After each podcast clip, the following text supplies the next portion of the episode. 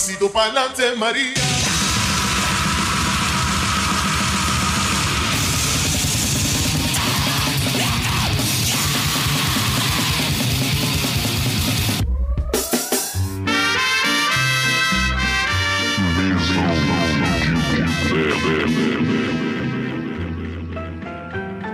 Olá a todos, esse é o Mesão de Boteco Entrevista número 8, que você vai poder ouvir no nosso site posthardcorebr1.blogspot.com, nossas redes sociais, Facebook, posthardcorebr, Instagram e Twitter, posthardcore_br.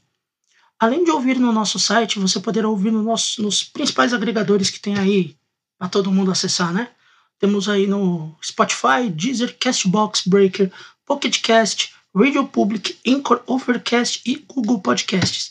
Se você tem iPhone, baixa aí o Castbox, ou acessa aí o Google Podcasts, ou baixa qualquer um desses agregadores aí, Spotify, que tá tudo certo, porque no iTunes a gente não vai conseguir entrar nunca.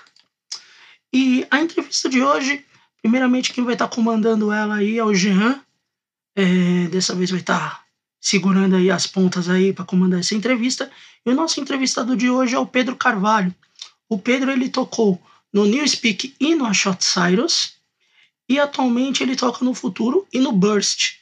Então aí vai rolar uma conversa aí com o Pedro, ancorado pelo Jean. Bom, estamos aqui com Pedro Carvalho, guitarrista, digo, lendário aí da, da cena paulistana, de hardcore, punk. É, acompanho muito o trampo do cara, sempre quis fazer uma entrevista com ele. Então, seja bem-vindo aí ao Mesão de Boteco. É, espero aí que, que seja um papo interessante. E para começar com esse papo, Pedro, eu queria saber assim, é, vou chupinhar lá a entrevista do, do cara do Fuck It Up lá, o Turner Punk lá. Ah, pode crer. É, a, a, pergunta que ele sempre faz no começo lá, vou roubar dele, mas assim, qual foi a primeira vez que você cruzou com o punk, que você escutou, que você é, ficou impactado pelo gênero, assim, você lembra, cara? Cara, eu lembro que quando era criança, bem novo, assim, sei lá, devia ser lá para 83, assim, mais ou menos. Eu lembro que era moda, né? Uhum. Uh, o assunto do, do punk, assim, né? Tipo, não o punk em si, porque a maioria das pessoas não sabia o que era, assim, né? Uhum. Mas eu tinha, sei lá, eu tinha 4, 5 anos, eu lembro que de ver gente na rua, assim, com cabelo muito louco, sei lá, minha mãe fala que era punk, ver em revista, ver na televisão, essas coisas, e achar muito louco, porque sei lá, porque era umas pessoas diferentes, que eu achava o visual louco. Acho que criança gosta dessas coisas, tá ligado? Gosta, ver uma, ver uma coisa fora do comum, assim, e, e, chama atenção, né? Mas eu não tinha a menor ideia do que, que era punk de verdade, né? Uhum. E mas aí eu lembro também, eu lembro também nessa mesma época de ver o Kiss na televisão, que o Kiss veio pro Brasil, né? E, e aí tinha eles lá fantasiados tal, e, e tocando guitarra distorcida, né? Eu lembro, puta, eu lembro a imagem da minha cabeça, assim, do Gene Simmons gritando com aquela voz dele, assim, tipo, e eu, aquele baixo, tipo um machado, assim, os caras tocando a guitarra distorcida, parecia uma arma de desenho animado, assim, sabe? Era uma coisa super, uhum. super empoderadora, assim, né? Que, que me chamou muita atenção, assim, e isso acho que me é, é, tanto essa coisa da imagem do punk e essa, e essa coisa do Kiss me deixaram assim, ligaram o meu radar assim para essas coisas, né? Daí eu lembro que nessa época, inclusive, eu tinha uns amigos da escola, né? Daí, tava no jardim da infância, assim. Sim. E eu falei para eles que a gente um dia ia montar uma banda, né? Uhum. Aí eles, ah, tá bom. Daí a gente ficava brincando, assim, com, tipo, pazinha, baldinho, assim, sabe? Sim. Folha de bananeira, assim, tipo, fingindo que era guitarra, assim, essas coisas. E aí, cara, tipo, eu gostei disso, assim. Aí depois, alguns anos depois, quando eu tinha sete anos, meus pais separaram uhum. e eu fui morar em Goiânia com a minha mãe. Sei. Daí lá em Goiânia, a gente morou no. Foi morar numa chácara, perto de Goiânia, e com uma amiga da minha mãe que tinha uns filhos. E o, o filho mais velho era adolescente e ele tinha um monte de coisa assim legal, né? Ele tinha um monte de disco de rock, ele tinha violão, e ele tinha revista chiclete com banana e tal. Sei. E aí ele me mostrou, assim, o Bob Cuspe, né, que era o personagem do Angeli, me mostrou, tipo, umas fotos de punk, explicou para mim o que, que era punk, eu lembro que ele tinha calça jeans rasgada, ele comprou um coturno na época, uhum. e era isso era 86, era aquela época auge ali do rock nacional, né, e Goiânia era meio perto de Brasília, Sei. então tinha um pouco esse lance de Plebe Hood, Legião, assim, era muito forte lá, assim, né? Então todo esse, tinha todo esse ambiente, assim, e eu lembro dele me explicar, me falar sobre o punk, e me falar assim, ah, em São Paulo tem umas bandas que chama Garotos Podres, outra banda chama Ratos de Porão, sabe, aí, tipo, uma, Sim, um sim. negócio assim que, tipo, também pra criança é legal, porque é tipo, sei lá, tipo uma uma traquinagem, né? Tipo umas bandas com o nome de umas coisas feias que sua mãe não gosta, assim, Sim. sei lá. E aí, sei lá, os punks tinham um jeito imponente, né? Era uma coisa interessante, assim. Daí um dia ele apareceu com o Nevermind the Bollocks, do Sex Pistols. Lá eu lembro que ele botou pra, pra escutar e, eu- e falou assim: Ó, isso aqui é música de punk. Você que gosta desse negócio de punk, isso aqui é música de punk. Aí eu lembro de achar, tipo, um, tipo um barulho, assim, uma coisa incrível, assim, né? Achava, tipo, Sei. muito pesado e tal. Eu já. Ele, Uhum. ele tinha uns. Ele, ele ouvia mais assim The Cure, U2, essas coisas que nessa época era, Sei. Era o. como se fosse o alternativo ali da época, né? Sim, sim. Aí, e aí eu voltei pra São Paulo depois no ano seguinte, a gente voltou pra São Paulo eu e minha mãe, eu voltei com esse negócio de punk na cabeça, assim, muito novinho, assim, né? E na mesma época eu comecei a andar de skate, que era uma moda assim total skate na época, né? era, era gigante, foi um fenômeno. Uhum. Cara, daí juntou essa, essa coisa do punk que eu aprendi em Goiânia, assim, com esse cara, com o lance do skate, que era totalmente ligado com punk também. E aí, sei lá, abriu minha cabeça, assim, né? Tipo, me chamou a atenção. E aí é louco isso, eu sempre falo isso, tipo, pras pessoas, e as pessoas falam, nossa, mas você era tão novo, né? Tipo, nisso eu, eu tinha, sei lá, 8, 9 anos, assim. Uhum. Só que a parada é que nessa época era, não era uma coisa tão incomum, assim, sabe? Pelo menos, tipo, entre a. na minha escola, assim, sei lá, tipo, eu, Sei. lá, tocava punk no rádio, assim, sabe? Tocava Toy Dolls, tocava Ramones, Clash, assim, no, no, no rádio. E, e, e- e coisa de. E no rolê de skate, assim, também sempre tocava essas músicas, vídeo de skate. Então, skate era uma coisa que criança gostava. E o punk tava muito Uhum. perto, assim, do lance do skate, né? Sim. Verdade. E aí, cara, tipo, eu lembro que teve uma fase assim que eu fiquei fanático por Iron Maiden, logo antes ali, né? Mas aí depois eu conheci um, um- conheci um moleque que, que era da minha idade, assim, a gente tinha, sei lá, uns 9, 10 anos, assim, e ele já era patrocinado, né? Ele corria de. Ele corria na categoria Mirim, assim, de skate, né? Aqueles campeonatos da ladeira da que morte, essas coisas, sabe? Sei. E aí, e ele era da minha escola, e, ele era enturmado com os skatistas mais velhos, assim, né? Tipo, ele tinha umas irmãs mais velhas também, ele conhecia um monte de. Conhecia um monte de skatista, assim, e aí ele me, aí ele me explicou algumas coisas. Ele explicou pra mim que, tipo, por exemplo, que metal não tava com porra nenhuma e que o punk era, que era legal. Era o. Punk era o futuro. Exato, ele falou pra mim isso. Ele falou: olha, isso aí o Iron Maiden é uma bosta, isso aí Ozzy, pode largar a mão desses negócios. Legal é punk e New Order. Uhum. Aí eu, aí eu falei, aí eu acreditei, eu obedeci, né? Porque ele era um cara mais, mais bem informado do que eu. Depois, depois eu vi que ele tava errado, tá ligado? Mas na época Sim. eu falei, ah, então tudo bem. Aí eu abandonei totalmente o, o lance do, do Iron Maiden e Sim. comecei a. E, e- comecei a ouvir as coisas que, tipo, que skatista ouvia, assim, tá ligado? Uhum.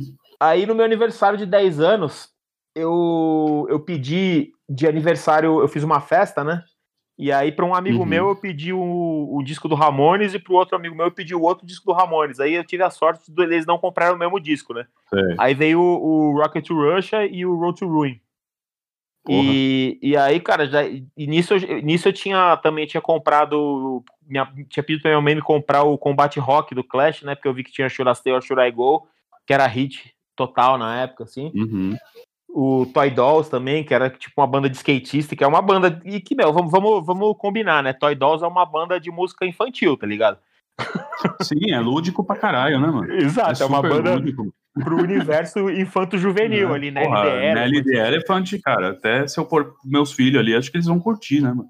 Exato, exatamente. Cara, e Hum. sabe uma banda que eu amava nessa época, que também Hum. passava na televisão e eu, eu achava incrível, e eu, e eu ganhei um disco do meu tio, o Zig Zig Sputnik. Sim. que era, que, mano, que era tipo um visual espalhafatoso, assim, Também, um né? moicano gigante, cor de rosa, assim, uma coisa meio punk glam, é, techno, assim, futurista, né? Aí tinha, É. tipo, a capa do, do, do LP deles tinha um Transformer, assim, era todo um negócio também super um puta apelo infantil. Só que o Sim. som, cara, se você vê do, do Zig Zig Sputnik, é tipo uma mistura de coisa eletrônica com, sei lá, Ed Cochran, assim, sabe? Tipo uma coisa Sei. meio punk, meio rockabilly, só que eletrônico. Uhum. Então, assim, tava no, no ar ali, né? E eu lembro que quando eu comecei a ouvir punk, eu, eu vi que, cara, tudo que eu, eu, tudo que eu sentia falta ali no Iron Maiden tinha no punk, entendeu? Porque uhum. eu achava foda, gostava do Iron, né? Era a banda que eu gostava, mas assim, eu gostava da imagem, eu gostava do, do som da guitarra pesada, eu gostava dessas coisas. Só que tinha muita coisa ali que acho que pra criança não é tão legal, porque tem umas músicas gigantes do Iron, que ficam uns climas mais. Fica tipo uma coisa meio prog ali, sabe? Tipo, e, e eu gostava das, dos primeiros discos do Iron, daquelas músicas tipo The, Num The Number of the Beast, os negócios assim, Aces High. E aí, quando eu comecei a ouvir punk, eu vi que o negócio era tipo o nível de excitação da, da parte mais legal do Iron, sem a parte chata, assim, tá ligado? E também Sim. o punk tinha tipo umas melodias mais rock and roll, assim, tipo mais tipo rock antigo, que eu também gostava, assim, sabe? Aí, aí o, o, eu tinha um tio que trabalhava na Folha e, e, a, e eles recebiam na redação lá disco para resenhar, né? E aí, tipo, amontou aquele monte de disco lá, depois a, e, a, e toda a redação é assim, né? Hoje em dia não, porque acho que não mandam mais disco, mas sempre que eu trabalhei em redação também era assim, ia chegando CD, CD, disco, não sei o que, amontoando, dali a pouco a galera da redação distribui entre si, assim, sabe? Tipo, que, cada um pega o que quer e leva para casa, assim, né? E aí, é, quando eu trabalhei no Vírgula, é, já era época de CD, e ficava muito CDs bom encalhado lá, viu, velho? Exatamente. não pessoas... pegava. Pois é, você trabalha um tempo em redação, você não quer mais ver CD na sua frente, assim. Né? É, é, e aí, é verdade. E aí meu tio, aí meu tio pegava umas pilhas de disco assim e dava para mim, tá ligado? É. Tudo que ele achava uma merda, ele dava para mim. aí, assim. aí numa dessas ele me deu Garotos Podres, o mais podres do que nunca também nessa época, que também é uma banda que tem um apelo infantil foda, né? Vou fazer cocô. Fazer cocô, é. E as Papai músicas... Noel, Velho Batuta, tipo, porra. É. Exatamente. Cara, e as, e as, músicas grudam tudo na cabeça, assim, né? Tipo, também o Garotos Podres também tem uma melodiazinha legal, assim, né? Tem, tem mesmo. E, cara, daí foi isso, assim, daí, e aí eu lembro que nas festinhas sempre rolava aquela sessão porrada, assim, né, tipo, tem as festas de criança, aí tinha uma parte que sempre rolava, assim, Polícia, do Titãs, Shuraster Shurai Go, aquele hit lá do Zig Zig Sputnik, umas músicas meio punk, assim, do, do sei lá, Veraneio Vascaína, sabe essas músicas? E a galera Sei. ficava, e às vezes um Garotos Podres até também. Ah, e um Ramon Surfing Bird, era um grande hit também. Sim, sim. E, e... aí, cara, daí a hum. criançada ficava se batendo lá, tipo, nessas músicas e tudo mais.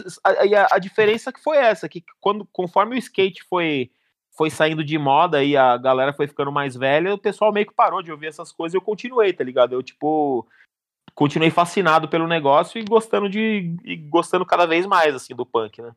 Oh, e Pedro, como é que era é, a, a, abordagem da imprensa também na época, assim? Porque o punk eu lembro numa época dos jornais, pelo menos é o que falam, que era que a imprensa começou a pegar no pé, né?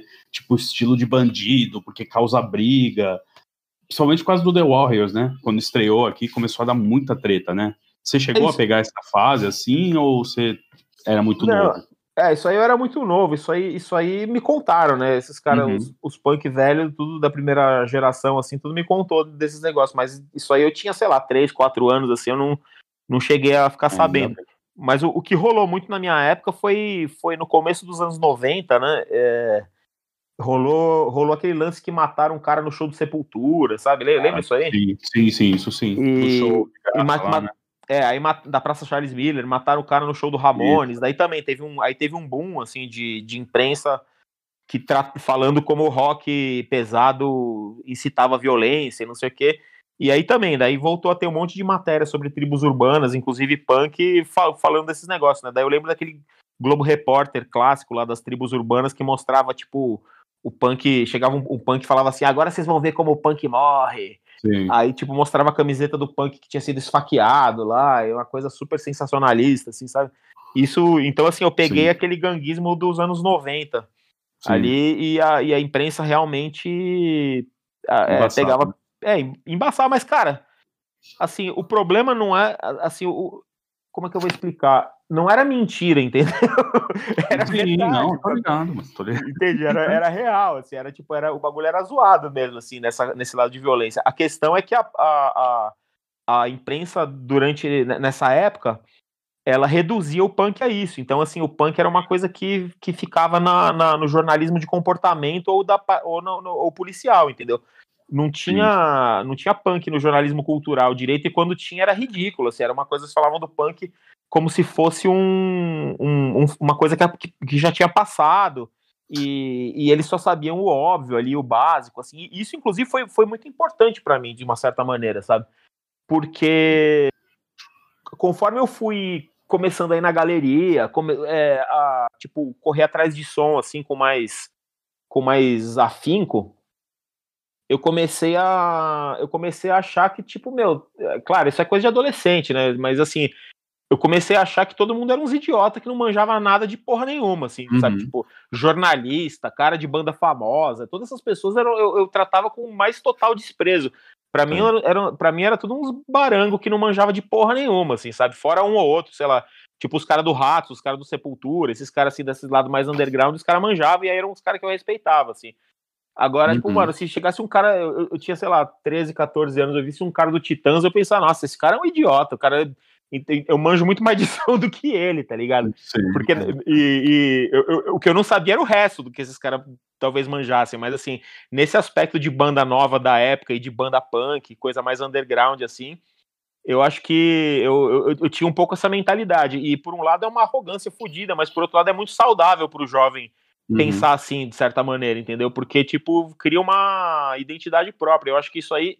Eu, eu acho que esse tipo de mentalidade de você não ter reverência nenhuma, com a, nem com a imprensa, nem com, com gente famosa, nem com nada, eu acho que isso ajudou muito a moldar o espírito do, do da cena hardcore de São Paulo, assim, que, que eu participei, entendeu? A Sim. gente não, não olhar, a gente tava cagando pro, pro, pro, pra, pro resto, assim, pro mainstream, pra tudo, era, era uma coisa que era nós por nós mesmos, assim, sabe? Pode crer. E antes de eu te fazer a próxima pergunta, é, a gente falou no começo lá do, do Turner, é, Turner Punk lá, que é uhum. o do Damon, e é muito doido, você falou desse, do, do, do, do Toy Dolls, né, do punk ter essa coisa quase né, lúdica e tal, e quase todo mundo do punk das antigas foi muito influenciado pelo Divo que participou do Saturday Night Live. Eu vi muita gente do punk, assim, dos anos 90, 80, os caras falando que quando eu vi o Divo pela primeira vez ao vivo lá no, no Saturday Night Live, o pessoal, tipo, que isso, velho? Quem é esses caras, né? Porque o Divo ao vivo era muito punk, né? Porra, muito. É, e, e, era muito. E, é, e muito diferente do, do rock mainstream da época, né? Acho que isso Sim. é o mais. Muita, eu acho que muita gente é, não tem, quem não, é, quem não é muito nerd de som, assim, principalmente, não tem uma visão histórica ou, ou historicizada, assim, da música, entendeu? As pessoas uhum. veem a música como se fosse tudo acontecendo ao mesmo tempo, assim. Então o cara vê, sei lá, vê o Divo hoje e pensa assim, tipo, não, mas isso aí não é uma coisa muito pesada, isso aí é uma coisa normal, tá ligado? Da mesma maneira, a pessoa vê, sei lá, vê os Beatles no começo e fala, nossa, que coisa mais boazinha, comportada, isso aí também não tem nada demais. E, e assim uhum. vai. Só, só, que a pessoa não tá pensando no que tinha antes e no que tinha na época, Sim. entendeu? A pessoa não entende o, o contexto histórico dessas coisas, né? Sim. Eu acho que isso é, é fundamental para é você animal. entender a música. Sim. Ô, Pedro, e quando e e quando que assim o caldo entornou assim, quando que veio o hardcore para você até você formar suas primeiras bandas e tal? Quando que você começou a ouvir os bagulho que ah, tá, o punk pode ser mais rápido. Hum, gostei disso, né? Quando que veio isso para você, esse, esse clique, assim? Ah, foi vindo aos poucos, porque Sim. por causa do skate já rolava muito hardcore, assim, sabe? Eu já Sim. tinha noção do, do que que era hardcore americano, como era diferente Sim. do punk 77, assim, porque no Grito da Rua, que era um programa de TV é, sobre skate que passava na Gazeta, no final dos anos 80, passava clipe de banda, entendeu? Então rolava clipe assim do Circle Jerks, é, Dead Kennedys, rolava Suicidal Tendencies. Eu lembro de tocar, tocar Black Flag assim na, na, na, na session dos skatistas e, e, falava que som que era, né? Uhum. Eu, é, Exploited também, GBH, um monte de coisa que era mais agressiva. Então eu já tinha noção dessas coisas, né? E, e aí também e tinha uma revista de skate aqui, a IE, que era uma revista também que era meio skate punk, assim, sabe? Que sempre falava de hardcore, tinha matéria sobre banda, tinha matéria assim, eu lembro de ler assim, matéria sobre o Excel, Sei. sobre uma, enfim, uma pá de coisa, assim, era uma quase que uma revista hardcore, assim, da época, assim, sabe? Aí, uhum. aí de vez em quando chegava, chegava umas trasher pra nós também. Tipo, sei lá, às vezes algum parente ia pro aeroporto, coisa assim, a gente ia levar. Daí eu ficava enchendo o saco da minha mãe para me comprar uma trasher. Alguém chegava da gringa, trazia, coisa assim, e também sempre tinha isso, entendeu?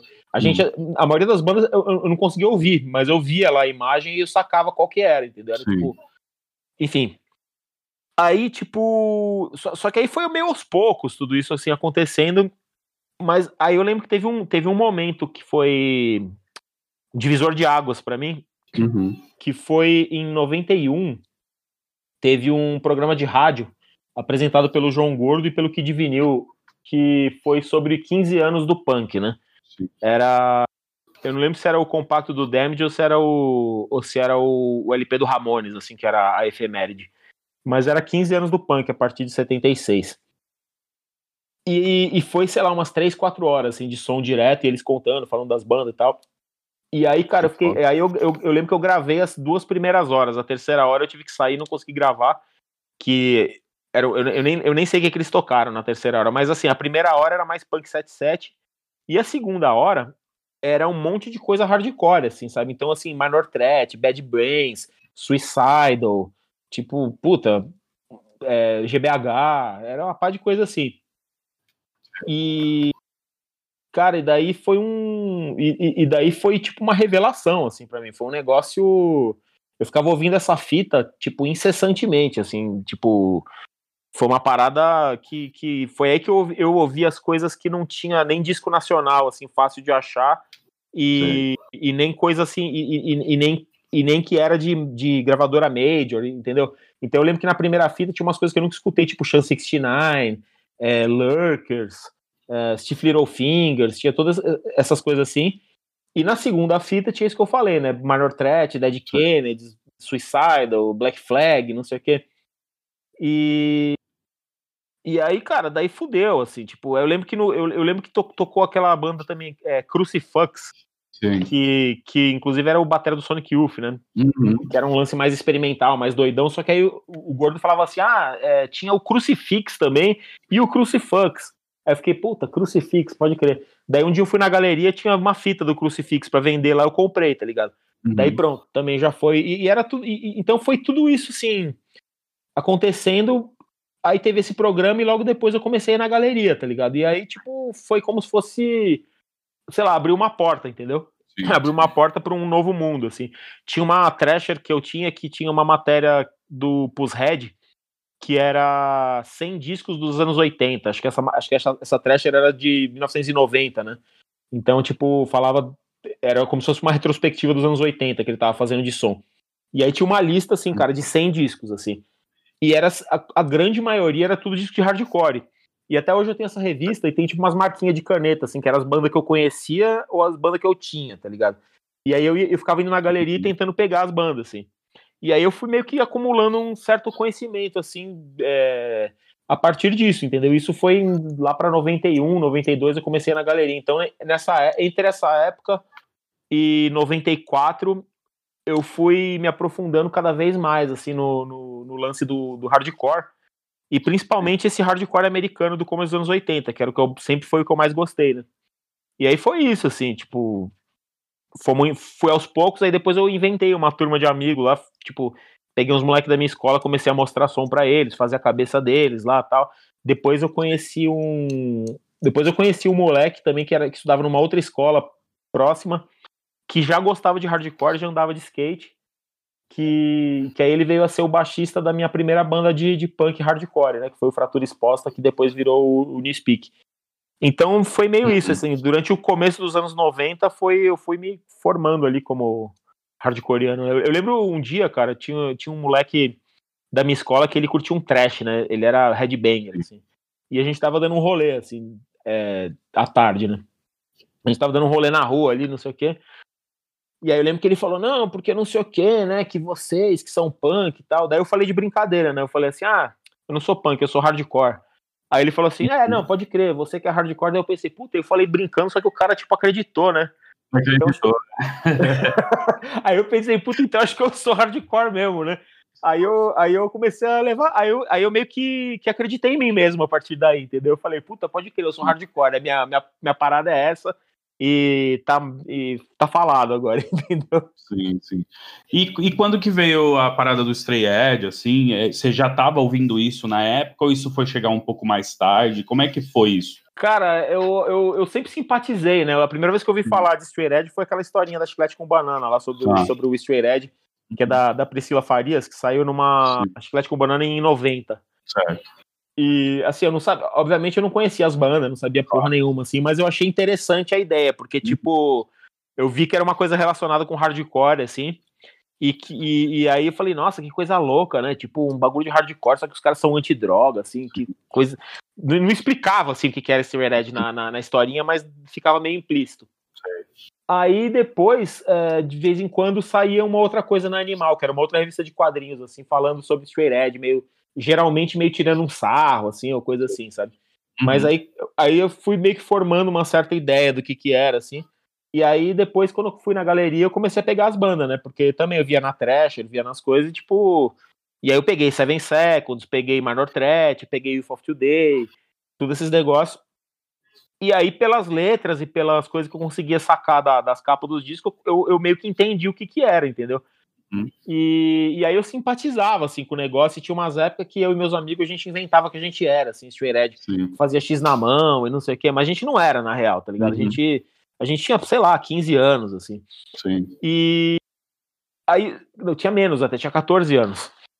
Porque daí, cara, quando eu, quando eu tinha. Aí no final dos meus 14 anos, assim, na, eu lembro que foi, isso aí foi nas férias de julho de 93 eu um amigo meu, a gente voltou da praia e fomos aproveitar o final das férias, a gente saiu e fomos encher a cara, assim, tá ligado? Uhum. Daí eu enchi a cara, assim, tipo, fiquei bêbado pra caralho, fiz um monte de bosta lá e fui preso eu, eu, com esse amigo meu. É. Depois fiquei com uma ressaca fodida e falei, puta, não, não, vou mais, não, não, vou mais ficar bêbado nunca mais, cara. Pra que que eu faço isso? Que coisa bosta, assim, né? E aí eu uhum. lembro que tinha um amigo meu que era. Que, que, também curtia som, assim, mas que, que era maconheiro, assim, tudo. E ele falou assim: Porra, isso aí é muito contraditório com, com as suas ideias. Você adora essas bandas estreed, você concorda com o bagulho que eles falam, e você, ficam, e você fica fazendo essas coisas, e não sei o que que tem. E eu fiquei pensando: Puta, pior que ele tá certo, né? E aí, cara, com o tempo eu fui meio que eu, eu, fui meio que, que me informando melhor e tudo mais, até que em 94 eu conheci a galera estreed, assim, e comecei aí no show das bandas estreed daqui, tá ligado? Hum.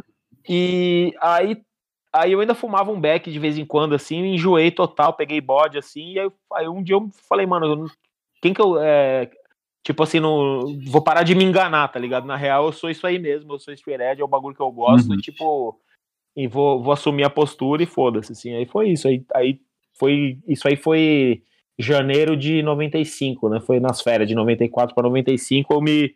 Eu parei, eu, eu comecei a falar que eu era estreed, assim, eu parei de, de, de fumar maconha e isso eu tinha 16 anos. De bebê e tal. É, exato. É. E aí foi. É, é, porque é foda essas coisas, né? Você, quando tá isolado, você vê as coisas assim, meio de longe, assim, né? Tipo. Uhum. Ainda mais na cidade, né? É difícil tomar uma postura, assim. Eu ficava meio, sei lá, você sempre acha que as coisas não são. que você não é bom o suficiente para aquilo, ou que o bagulho, tipo, não é uma realidade, assim, muito palpável, tá ligado?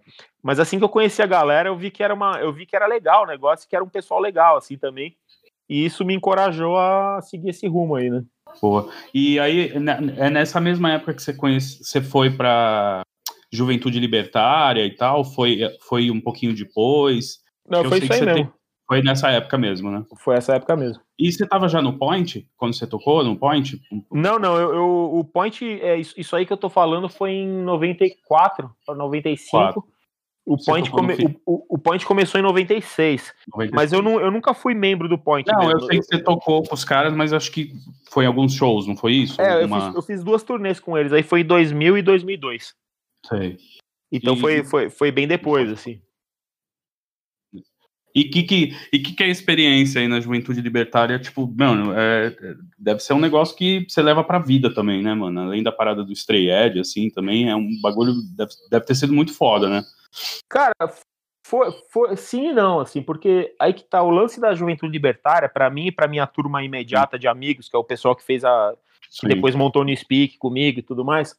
Foi muito sim. mais um lance da gente se identificar com o pessoal do que da gente, tipo, realmente é, descobrir um bagulho que a gente não conhecia, entendeu? A gente, quer dizer, foi, porque Entendi. a gente não conhecia esse rolê. A gente não conhecia essas uhum. pessoas, a gente não sabia, a gente não conhecia esse, esse meio, assim, desse, desse hardcore politizado e dessa cena Sim. de anarquismo, assim, que tinha aqui, né? Uhum. Mas, a, mas eu e meus amigos, a gente já era anarquista por conta própria, assim, e, e, e, tinha, e tinha um lance muito interessante, cara, que a gente era muito moleque, mas sei lá, era é, assim, dentro da, da sei lá, na medida do possível, era um, uma qualidade de discurso assim bastante elevada assim para a gente daquela idade assim a gente lia muito discutia sobre as sobre, sobre os livros sobre os textos tá ligado a gente te, sei lá a gente tratava um pouco assim os livros sobre anarquismo como se fosse disco, assim, sabe? Ah, você pegou aquele livro e aquele é. texto, o que que não sei o quê. Cada um tinha um autor favorito, a gente tinha, tipo, um, muito esse lance. Então, quando a gente descobriu a juventude libertária, foi, tipo, um, foi, foi maravilhoso, justamente por isso, porque era a primeira vez que a gente encontrava gente que era igual a gente, entendeu? Sim. Tipo, eu já, eu já tinha tido contato, por exemplo, com punk gang e anarcopunk, e, e, e eu não me identifiquei, assim, porque os, os punk gang, na real, não tava nem aí pra política, e os anarcopunk, sei lá, era um bagulho muito. Não era, não era a maneira que a gente enxergava, era uma coisa muito baseada em estilo de vida, assim, e muito moralista, assim, sabe? Tipo, muito. Tinha uma, tinha uma exigência de você ter um certo comportamento, e o bagulho era meio. E, as bandas não eram legais, assim, também, tá ligado? Tipo, Sim. eles não curtiam o mesmo som que a gente, uhum. assim. E aí, quando eu conheci o pessoal da Juventude Libertária, era, foi, foi uma identificação completa, completa, completa mesmo, assim. Os caras ouviam exatamente o mesmo som que a gente, se vestiam igual a gente, dava risada, andava de skate e tal, e era politizado, entendeu?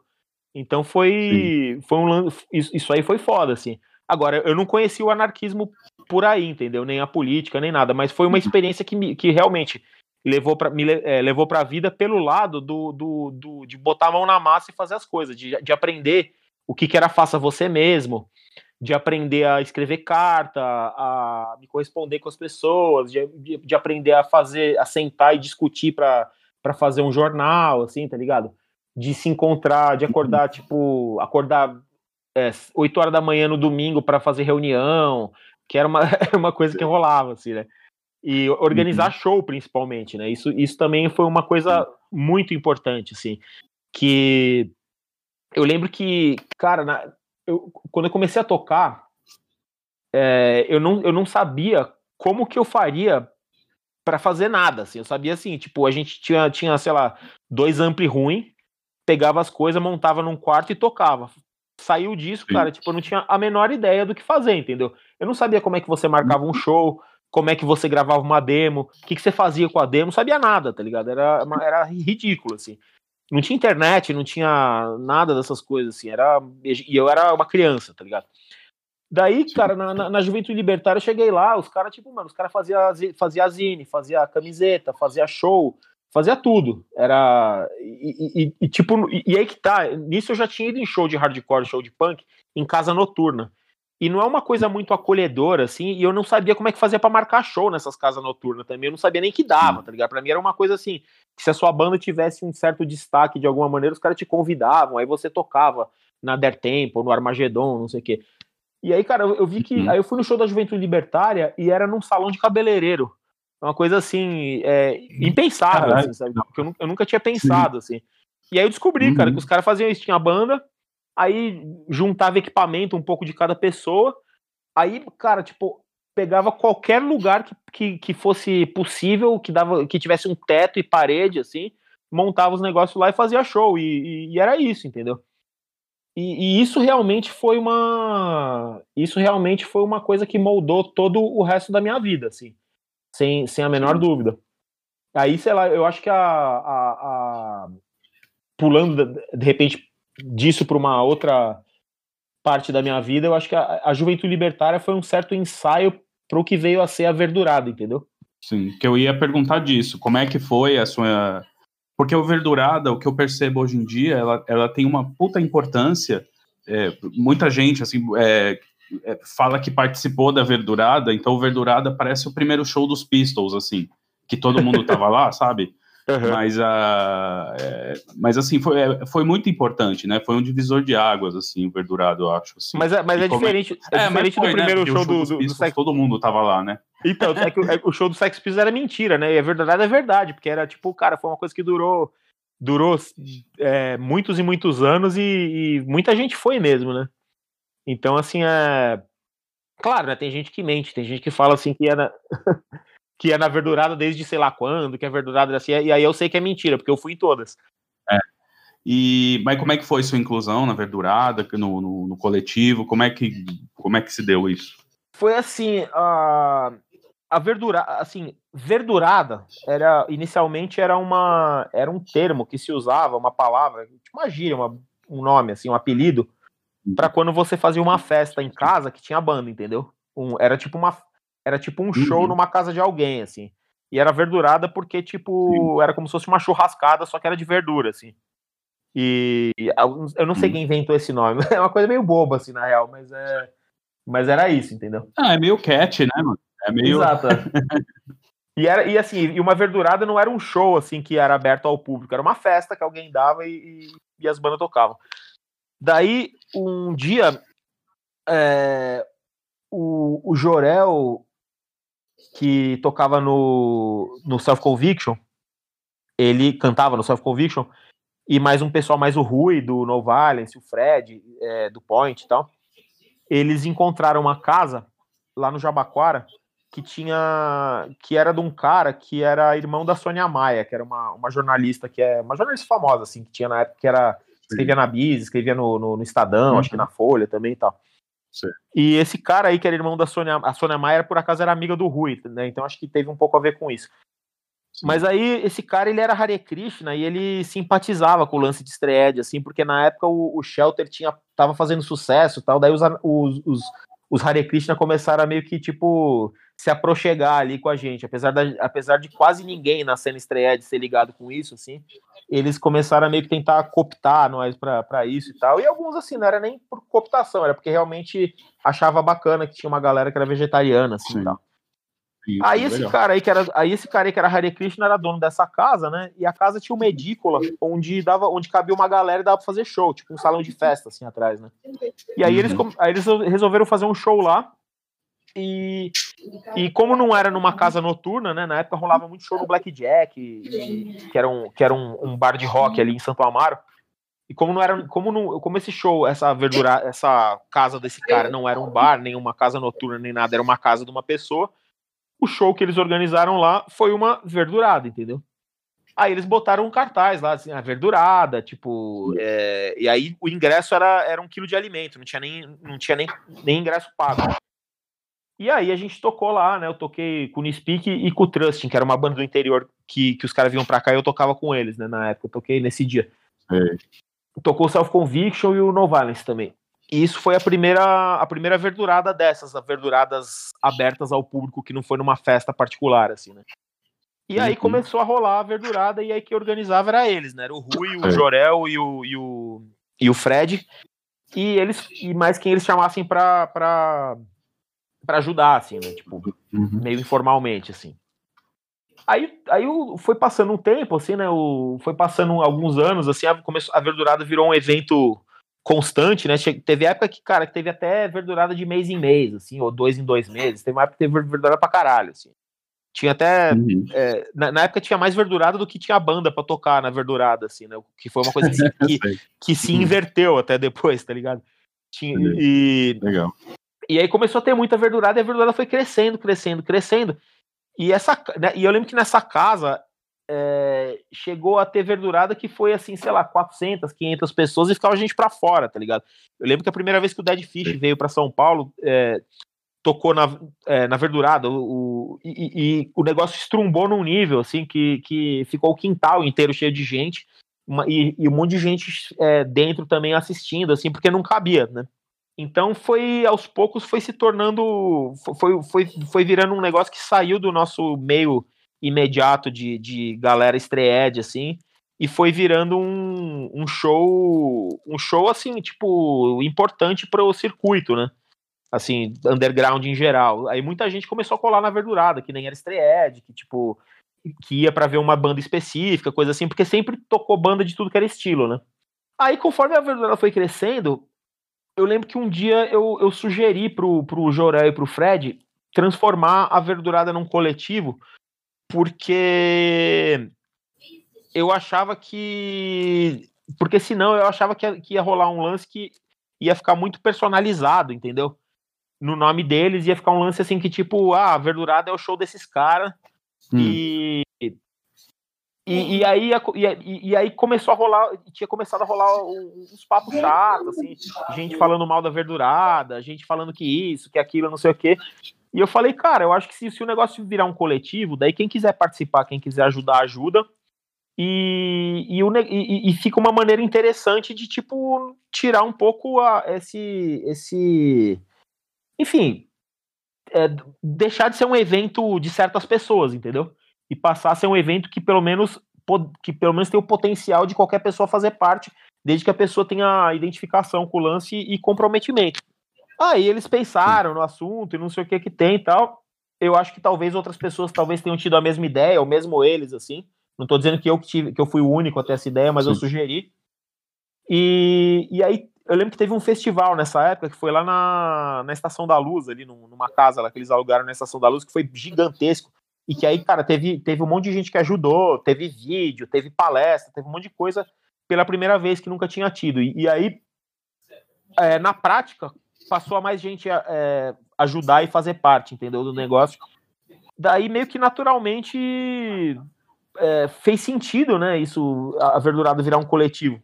Sim. E aí foi isso. Aí lá, e, e aí, acho que em 2000 e... Acho que 2000, talvez é, a Verdurada passou a ser de fato organizada pelo coletivo Verdurada e uhum. o coletivo virou uma coisa que começou a funcionar com esse formato de, de, de coletivo, como uma organização, entendeu? É. E aí, tipo, a gente deu a notícia, falou, ó, quem quer participar, vamos lá, papapá, papá. Aí um monte de gente entrou, depois viu que não era, que, que, que não era tão que não era tão assim fácil como parecia, né? Que tinha certos problemas, aí umas pessoas saíram, não sei o quê. Uhum. E acabou que a gente acertou um formato ali pro coletivo que funcionou para para todo sempre, né? E aí ficava sempre gente entrando e saindo, assim. E, e, e, a gente, enfim, e aí foi isso, aí virou um, um, coletivo. Então, assim, eu, eu, eu fiz parte do coletivo Verdurada desde o começo. Sim. Desde que, desde que a Verdurada virou um, um coletivo, né? E, e, qual que foi para você assim o momento mais legal assim que você passou por lá de trazer alguma banda, de ter acontecido algum evento, alguma coisa para você assim? Lógico que deve ter rolado vários, né? Mas para você qual que foi o mais especial assim, pelo que você lembra? Cara, para mim foi, puta, teve alguns assim, né? Eu lembro que cara, quando o MDC tocou na uhum. verdurada foi uma foi um negócio incrível assim porque eu acho que foi a primeira verdurada que teve na no galpão do Jabaquara né porque teve um momento lá que o, o dono da casinha do, do, do, Jabaquara ele ele foi viajar e tal daí parou de, de, de ter show lá aí ficou sem verdurada um tempo uhum. aí o aí o André do Good Intentions que morava no, no Jabaquara ele viu esse galpão e acho que falou com alguém lá e, e viu que dava para alugar, entendeu? Daí ele contou para nós e aí a gente começou a fazer a, a verdurada lá nesse galpão, que é o que é, é, tipo o negócio virou tão sinônimo da verdurada que tinha gente que, que, que chamava ali de verdurada, pensar que a verdurada era o lugar, né? Era o lugar, o rolê. E, e aí é, é, até engraçado, porque aí, outra, aí outras pessoas começaram a organizar show lá, e de vez em quando rola uns papos, tipo assim, sei lá, o, o NX0 fala que tocou na verdurada, tipo, porque tocou lá, entendeu? E, mano, Sei. óbvio que eles fizeram, nunca tocou na verdurada, tá ligado? Eu acho que não. Um monte de gente fala assim, ah, eu vi não sei que banda na verdurada. Não, amigo, você viu no outro show, você viu no festival, sei lá qual, na, no galpão do Jabaquara, mas não foi, não, não foi a verdurada, né? Mas enfim, aí uhum. começou a rolar lá no, no, no galpão e, eu, e, o galpão era do caralho, né? Porque, puta, pra mim ele simbolizava tudo que era. Tudo que eu achava mais legal no hardcore, assim que era isso, era tipo um lugar que não tinha, cara, não tinha iluminação, não tinha cenário, não tinha nada, só tinha um, um palco e parede e luz, assim. E parecia, sei lá, parecia uns vídeos antigos que eu via de banda no começo dos anos 80, tocando num lugar assim, sabe, tipo, lugar assim, sempre, sempre tinha, né, esses, esses lances, tipo, um galpão que a galera alugava pra fazer show, e eu, eu sempre achei que isso combinava muito mais, assim. E aí, cara, quando eu vi o MDC tocando lá, que era uma banda que eu cresci ouvindo e, e puta, foi muito foi muito maravilhoso, assim, foi um, foi um bagulho inesquecível. Sim. E que mais que teve de. Puta, daí aí teve o What Happens Next, de, pouquinho tempo depois disso também, que também foi, foi marcante. E aí, cara, teve milhões de vezes, assim, né? Teve, teve altos, teve. Eu lembro que teve uma das primeiras verduradas que, tipo, foi muita gente, assim, que foi quando o Cólera tocou lá pela primeira vez. Eu nem vou dizer que, tipo, em termos de show foi o que eu mais gostei, porque, claro, foi legal, mas eu já vi trilhões de show do Cólera, assim, né? Mas, cara, foi, foi tipo um lance da gente falar, caralho, tá, o negócio tá grande demais, assim. Aí a gente começou a vender ingresso limitado, assim, porque saiu do tamanho que a gente conseguia administrar, né? Então, daí para mim, assim, pessoalmente, individualmente, um, um, uma verdurada que foi isso para mim não, na real, para todo mundo. Porque teve uma verdurada que foi também, foi marcante, emocionante, que foi a verdurada de janeiro de 2009, que foi o último show do Cyrus, fora reuniões, né? Mas foi o último show da banda ativa ainda. Também tocou o Red Dons, que é uma banda gringa maravilhosa que eu adorava, assim. E, e foi a última e foi a última vez que teve verdurada no galpão, entendeu? Então essa aí foi foi inesquecível também. Tem, tem vídeo aí no, no, no, YouTube desse show, tipo, é muito foda de ver. É um negócio que dá até uma certa dorzinha no coração, né? Quando você, você pensa que hoje em dia é tão difícil botar gente em show, né? Você vê aquele show, cara, estrumbado de gente, assim, e não, é, uhum. é, e não era show do Ratos, nem show do Cólera, nem show de nenhuma banda maior que tocou, era, era banda nossa mesmo, entendeu? Era show do Cyrus e do Red Dons, que era uma banda que era gringa, mas uma banda gringa não muito conhecida, tá ligado? Sim. Então, puta, esse show para mim foi o. Esse show para mim representa meio que o ápice da, da, da verdurada e talvez de toda essa era, assim, do, do, do hardcore dos anos 2000, né? Tem uns vídeos desse, de, desse show aí que é maravilhoso também, assim, velho. É, é aquele show que eu queria estar tá lá, assim, mano, meio clássico, assim. Então, cara, eu queria falar do I Shot Cyrus, porque eu vou falar da minha experiência com o I Shot Cyrus, assim. Uhum. E pra mim, assim, o I Shot Cyrus é uma das melhores bandas de hardcore que já existiu, assim, cara. E eu não sei porquê, assim, cara. É uma mistura muito, muito maluca que eu tento entender até hoje, assim. Que eu nunca vi, tipo, um. Sei lá, cara, é muito doido, assim, né? E. É, é, eu, eu sou daquelas pessoas que eu sei que o som é foda, mas é, como eu não sou músico, eu não sei explicar porquê. Mas, assim, eu nunca vi um bagulho tão, tão, tão poderoso, assim. E isso que eu já escutei os, os os trashcore mais poderoso, assim, os, os death metal mais brutal, mas assim, é, eu já vi o, a Shot Cyrus ao vivo algumas vezes, eu nunca vi um bagulho tão foda, então eu queria que você falasse um pouco como você formou a Shot Cyrus, assim, como você chegou ao som do Shot Cyrus, porque é muito diferente. Uhum. Depois você vai me explicar por que, que é diferente, por que, que eu escuto outra coisa no Shot Cyrus, assim. Bom, foi o seguinte, é, em 97 eu tocava no Newspeak, né? Uhum. E, e o Calota tocava no Point. É. E no Self Conviction ainda naquela época. Só que tanto eu quanto o Calota, o som que a gente mais gostava era hardcore dos anos 80. E isso, uhum. inclusive, era um lance que, tipo, aproximou a gente. Foi, aproximou a gente em termos de amizade, assim, desde que a gente uhum. se conheceu. Assim, a gente era o, tinha uma sempre tem assim né na, na, no rolê assim sempre tem uma galera que é a galera do som tá ligado? E tem aí tem a galera que é a galera do rolê tem a galera que é da política e não sei o que e tal. E claro todo mundo é um pouco de tudo assim né? Mas uhum. É, mas, mas, tinha uma galera que era que nessa época que era o pessoal que ficava na galeria tipo horas assim trocando disco trocando ideia de som e não sei o que. E o Calota era um deles e eu também né Uhum. Daí um, aí ele falou para mim um dia, ele falou, cara, vamos fazer uma banda do jeito que a gente gosta mesmo. Tipo, hardcore 80, assim, tipo, poderoso, assim, sem metal, né? Uhum. Aí, eu, aí eu falei, puta, bora, né? Só se for agora. Uhum. E, eu, eu, e o Calota, tipo, sempre foi um frontman muito bom, assim, né? Muito, muito uhum. carismático, assim, com um vocal muito forte, assim, tipo, Aí eu, eu falei, puta, vai ser, essa banda vai ser boa com certeza, assim, né? Uhum. Eu não, até parece que eu não vou aceitar, tá ligado? O, o Newspeak nessa época também tava ficando um pouco mais, mais metal. E eu gostava, assim, do, do da, dessas coisas mais metalizadas que tava rolando nos anos 90. Sim. Uma, e o Newspeak, assim, tava ficando um pouco mais metal, mas sempre foi rápido também, né? Só que o, só que o Calota, ele não gostava muito do som do Point nem do Self Conviction, apesar dele, dele fazer parte das duas bandas, entendeu? Eu acho que ele gostava uhum. mais da, da mensagem, assim. O som mesmo que ele ouvia era outro. E, e aí ele sentiu que precisava, né, cara? Tipo, ter uma banda que ele, que ele se identificasse com a música e teve a ideia de montar. Daí eu chamei o, o batera uhum. do, do, do Nispeak, o Renato, né, pra tocar bateria. E a gente chamou o Tarcísio também, que tocava, que era o amigão ali do Calote, tocava com ele também no Point. E o Varuco, que era o baixista, era o irmão do Renato, né? E uhum. nunca tinha tocado nenhuma banda, mas o Renato falou, falou para chamar ele, que ele queria tocar e tal, não sei o que. Eu falei, demorou. Aí a gente. Aí a gente montou a banda em 97, começou a ensaiar e já fez um monte de música direto, assim. Só que no começo Sim. o som era mais aquele hardcore stray do, dos anos dos anos 80, assim, tipo, com influência assim de UFO of Today, Uniform Choice, Team of uhum. Strength, só que mais rápido, entendeu? Tipo, Sim. a gente gostava muito daquelas bandas holandesas também, tipo Manlifting Banner, Larme, uhum. essa, essa galera assim europeia que tocava super, super rápido, assim. Sim.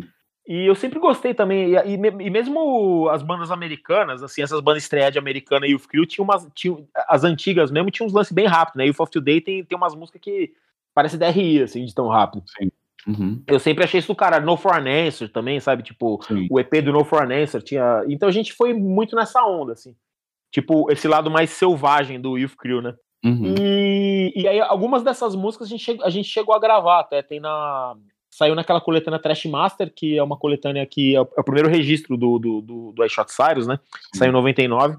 E, e, e, tem naquele CD da discografia 97, 2001 também. Sim. Mas enfim, aí a gente começou tocando esse som. A banda no começo chamava Reborn, porque era um nome idiota, assim, que era tipo, ah, o renascimento do hardcore old school. uma coisa idiota, horrível esse nome. Enfim. Hoje parece coisa crente, né? Reborn. Exatamente, parece igreja renascer, né? É horrível. Não, uma, uma merda esse nome. É. Mas daí, é, Aí a gente começou a, começou a tocar, começou a fazer show e era legal, assim, só que era uma banda meio vagabunda, assim, a gente ensaiava, sei lá, de mês em mês ali, se tanto, assim, de vez em quando fazia um show e tudo, mas as bandas principais da gente era o Nispeak e o Point, né? Sim. Mas aí eu lembro que numa dessas, assim, eu falei, vira e mexe, eu falava, puta, mano, faz meses que a gente não ensaia, vamos ensaiar de novo, vamos. Aí numa dessas a gente voltou a ensaiar, isso era em 90, talvez já fosse 98, né? E, e aí eu tinha ficado de saco cheio dessa nova leva de banda Youth Crew que tinha rolado, né? Porque foi nessa época apareceu um monte de banda que teoricamente era para trazer de volta o som, esse som hardcore do, dos anos 80, né? Então apareceu esse monte de banda estreed, assim, com essa, com essa, com essa estética, né? De tipo capuz e não sei o quê, e X na mão, e tocando esse som é, inspirado em Youth of Today e, e essas bandas. Só que, puta, cara, a maioria das bandas era muito ruim, tá ligado? E era uma coisa muito boba, assim, tipo, começou a encher o saco, tá ligado? Era umas bandas que não tocava, não tocava rápido do jeito que eu gostava, não tinha aquela selvageria, era tudo muito comportadinho, muito formatadinho, assim. Umas letras tudo falando de amizade, assim, sabe? Tipo, ah, você uhum. Cara, eu lembro que é, era um negócio que essas bandas estreia e o Crew dos anos 90 parecia tipo. Era, era tudo uns, uns moleques de 20 anos que faziam umas letras que parecia aquela música do Chico Mineiro lá, sabe? De ah, minha amizade e não sei o quê, sabe? Tipo, uma coisa Sim. meio piegas, assim. É, tipo, música do amigo. É, aquela música do amigo, do Tonico Tinoco, aí meu amigo, sabe? Tipo, puta, mano, vai tomar no seu cu, você seu amigo, não quero, que eu quero saber do seu amigo, sabe? E eu, isso eu digo como até como uma, uma meia-culpa, porque eu, fiz, eu fazia um monte de letra assim também na época, só que começou a encher o saco, tá ligado? Virou um treco bobo, assim. E, e nessa época, eu tava ouvindo muito.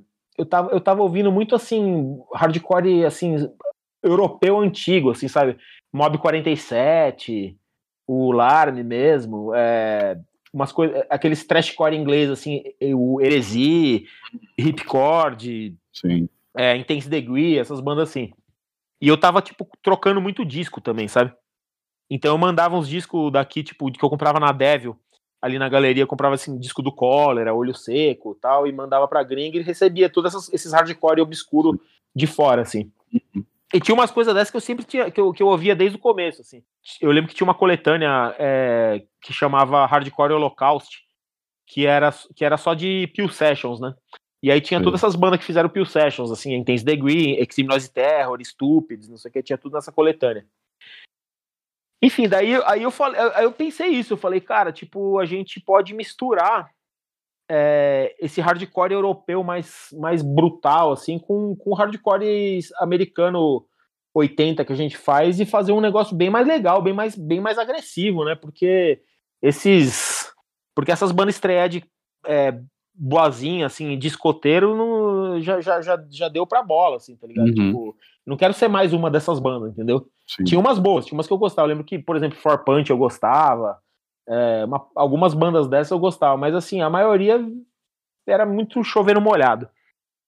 E aí, tipo, enfim, daí eu comecei a fazer umas músicas assim, entendeu? Eu comecei a fazer umas músicas que era que tinha uma, uma pegada mais suja e agressiva. Sim. E e, e, mais rápida também, aquela velocidade já, já dobrada, assim, né? Aí, cara, tipo, nessa, bem nessa época, também foi quando a gente mergulhou, quando a gente começou a ouvir essas bandas que estavam aparecendo lá, lá, fora fazendo um lance meio parecido, entendeu? Uhum. Então a gente conheceu um, um, eu lembro que nessa época eu, eu conheci Charles Bronson, Sim. conheci Spaz, a, a, as, as, primeiras, os, os, primeiros lançamentos da 625, né? Eu lembro que tinha aquela, aquela coletânea Bandana Trash, que era um flexi disc, Sim. que também tinha umas bandas assim, Crucial Section do Japão, e o What Happens Next também que apareceu. Então foi uma identificação, entendeu? A gente a gente também tipo foi um foi, foi mágico assim, porque a gente viu que tinha mais banda fazendo o que a gente estava fazendo. E nessa mesma época, o Descarga também começou e o Infect também começou, entendeu? Na, o, o, o Cyrus começou antes, o Reborn, né? Mas uhum. na época que a gente começou a ficar mais rápido, apareceu o Descarga e o Infect. Sim. E essas duas bandas também estavam com uma mentalidade meio parecida, entendeu? Também era, era as bandas da, da, da, nossa galera, dos nossos amigos mais próximos, assim, e fazendo um lance desse. Então a gente meio que começou uma, uma espécie de subcena, entendeu? Uma, uma, uma é. ceninha, uma cena dentro da cena, assim. Uhum. E e aí foi meio isso, assim, né? Tipo. A, e aí, a partir daí, a, a, o, o estilo da banda foi ficando cada vez menos baseado em Youth of Today e cada vez mais baseado em, em Fest, Heresy, Ripcord, é, Seed, e mesmo umas bandas americanas, assim, tipo, do começo dos anos 80, tipo, sei lá, Negative Approach. E, e, e, aí foi indo, né? Daí o que, o, o, o que rolou no desenvolvimento da banda foi que em 99, quando a gente gravou a, a Trash Master, a primeira gravação do Cyrus, o Renato, que era o baterista, saiu da banda. E aí eu chamei o Pierre, que tocava guitarra no Constrito e tocava bateria no Insanos. Que era uma... Ah, o Insanos era a, a, quarta banda dessa nossa mini cena que a gente inventou Sim. nessa época. Né? Uhum. E o Insanos também já começou, era uma banda super power violence, assim, desde o começo. Sim super rápido e tal. Uhum. E o Pierre tocava guitarra no Constrito, que era uma banda de hardcore metal, assim, e tocava batera no Insanos, que era essa banda de, de Power Violence. Aí eu chamei o, o Pierre para tocar bateria no, no Cyrus. Só que o Pierre, ele não, ele não sabia Sim. tocar batida hardcore, assim, sabe? Ele só sabia tocar uhum. blast beat.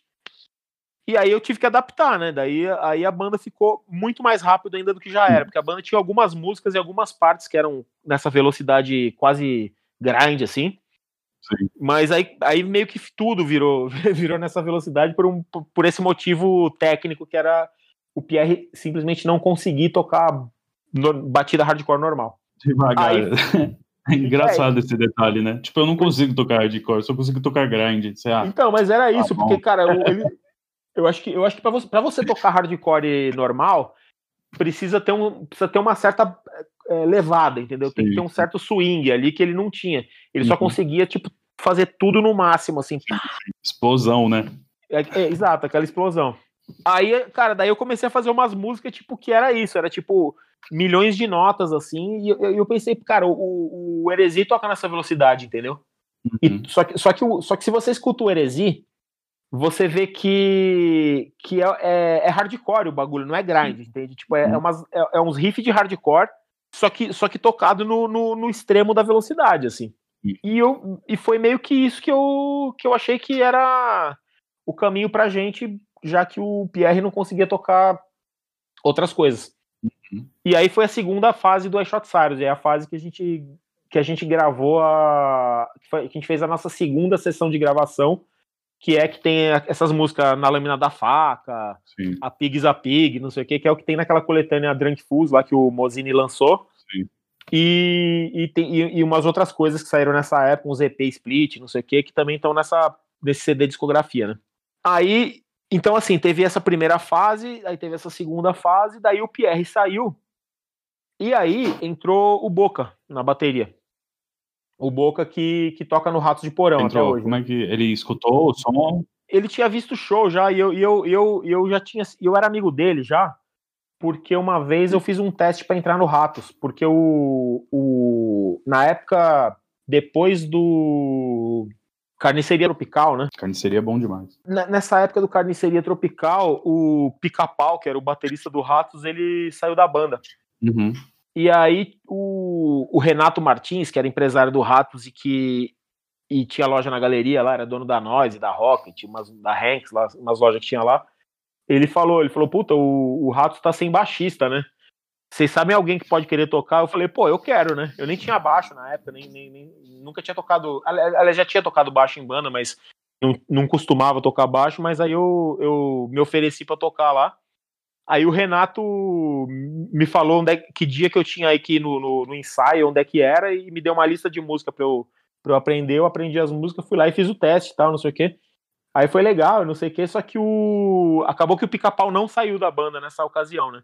Uhum. Então aí, aí tipo, aí não rolou. não- obviamente eu não entrei na banda e tudo mais, mas eu fiquei amigo do Boca, entendeu? Eu, me- Uhum. eu me dei muito bem com o Boca nesse, nesse rolê aí, nesse ensaio do Ratos aí. Fiquei amigo dele. Depois de vira e mexe eu encontrava com ele e a gente trocava ideia de som. E, aí, e nisso a- ele tinha montado a Pecúlio, né?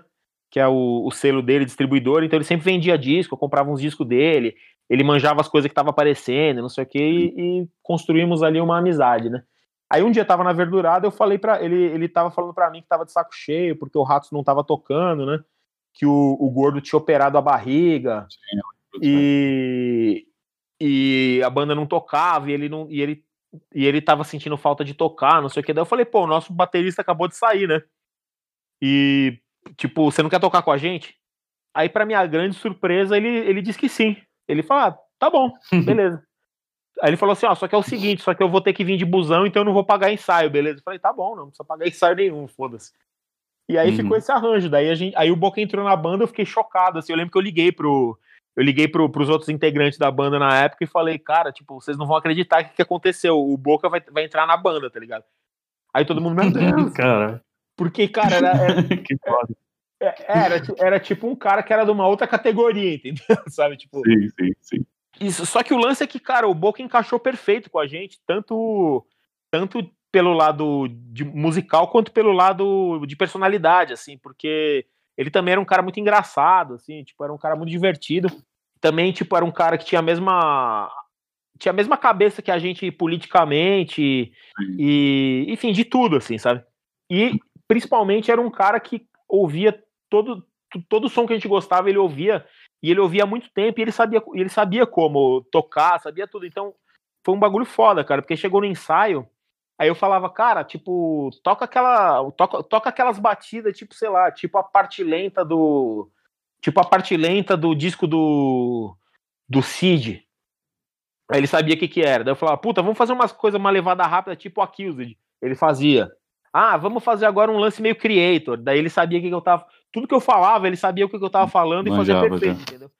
Então, quando o Boca entrou, eu falei, cara, daí agora a gente não tá mais preso, não tem que ficar fazendo coisa ultra rápida o tempo inteiro. A gente pode fazer ultra rápido, pode fazer devagar, pode fazer quebrado, pode fazer o que a gente quiser. E, e aí foi a terceira e última fase do Cyrus, entendeu? Que foi a fase da liberdade criativa sem limites ali, que foi realmente quando eu realizei o meu sonho musical, assim, Sim. hardcore, assim.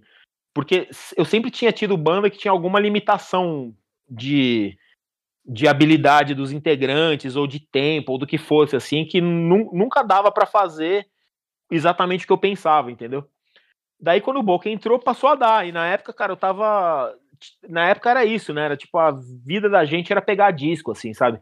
Sim. Então, cara, eu lembro que eu lembro que nessa época eu tava obcecado com hardcore italiano, tipo Negazione, Indigeste, Impact, é, Declino, todas essas bandas italianas, Raw Power, tá ligado? Essas bandas italianas dos anos 80, eu tava maravilhado com elas, porque eram umas bandas muito criativas, sabe? Eram umas bandas que tinham umas mudanças de tempo muito foda, assim. Tinha. É, e aí até entra na, no, no lance que você perguntou, né? Por que, que o Cyrus é daquele jeito, sabe? E então, tipo, essas bandas italianas tinham sempre um, um, lance muito interessante, que era muito criativo, mas ao mesmo tempo era muito selvagem e, e, e, e extremo ao mesmo tempo, né? E aí tinha umas bandas americanas também nessa época que também para mim eu acho que combinava com isso, que, que eram umas bandas que eu amava, tipo Corrosion of Conformity, o, os primeiros lá, o Why for an Eye, o Animosity, esses discos do Corrosion, sabe? Uhum. Que também são é, é, também é um lance que musicalmente é muito impactante assim. E o aquele disco do Accused o, o Martha Spatterhead's Maddest, Maddest Stories Ever Told que também é um lance todo quebrado todo impressionante você nunca sabe o que vai acontecer depois e aí eu fiquei meio com isso assim na, na, na cabeça quando a gente começou a compor com o Boca, entendeu? Eu falei, puta, vou fazer um vou fazer um lance assim que é variado, que vai ter música de vários estilos e que vai ser esse atropelo, assim, que você nunca sabe o que, que vai vir depois, entendeu? Foi meio isso, assim, a inspiração. E, e aí. E, e, justamente como eu falei, o Bo, e como o Boca era um cara e... que, que, tinha as mesmas influências, aí o negócio rolou e a gente compôs muito rápido, assim, o, em, sei lá, em questão de meses, assim, uns seis meses a gente compôs o, o material do, do Tiranos, né, que veio a ser o primeiro LP da gente. É, então, o, o Asteroid Cyrus, então, é isso que você tá falando, né, mano? É um megazord de influências é, diversas, assim, né, cara? Então, por isso que é, é tão importante, né? É muito foda. É, então, tem um lance que eu, eu, tem um lance que eu até falei esses tempos numa, numa outra entrevista, que que assim, eu acho que eu acho que, cara, na história do rock, assim, em geral, tem um, um tem uma, uma coisa que se repete, que é assim, tipo, uma, as bandas aparece de repente uma banda que cria uma coisa diferente ou mesmo que não seja tão diferente, sei lá, que cria uma coisa interessante porque misturou coisas que outras pessoas não tinham misturado antes, entendeu? E então, cara, tipo, eu tinha um pouco isso na minha cabeça, assim, sabe? O o Cyrus, eu pensei o seguinte, eu falei, cara, eu, eu acho que dá, dá pra gente fazer um negócio que é que tem o lado o lado feio assim do Black Flag, só que tão rápido que nem as bandas super rápidas, que nem tão rápido quanto um Heresy, tão pesado quanto um Chromex, um Agnostic Front, e, e tão furioso assim e, e, selvagem quanto um Youth of Today do começo, por exemplo, entendeu? Ou seja, tipo, é uma banda que eu que eu achei que dava para juntar o melhor assim de tudo que eu gostava. E ao mesmo tempo, claro, aqueles riff, aqueles riff trash tipo do, do Ratos na época do Brasil, do Accused, do, do, do melhor ali do, do lance do crossover e do trash metal também, que, eu, que era um lance que eu gostava pra caralho, ainda gosto, né? E aí, cara, foi, foi meio isso, foi tipo esse lance, foi, foi esse lance de pegar tudo que tinha de mais radical, assim, na, na, na nas bandas e misturar de um jeito que funcionasse, entendeu? Daí você escuta, aí você, escuta isso no Tiranos você vê que tem, que tem influência desde de hardcore Youth Crew até black metal no disco, assim. Sim. Não, só é que assim, sem, sem, só que sem ficar de um jeito, sei lá, pelo menos eu acho, né? Sem ficar de um jeito forçado e nem de um jeito que parece que uma música, cada música é uma coisa, entendeu? Sim. E com sim. o tempo eu acho que foi juntando cada vez mais. Então, depois do, do, do, depois do Tiranos, a gente fez mais três gravações, né? Que foi o split com o Krieg Stans da Holanda, que o Boca lançou, o Split com Descarga, que foi um LP, e depois aquele Assassínicos.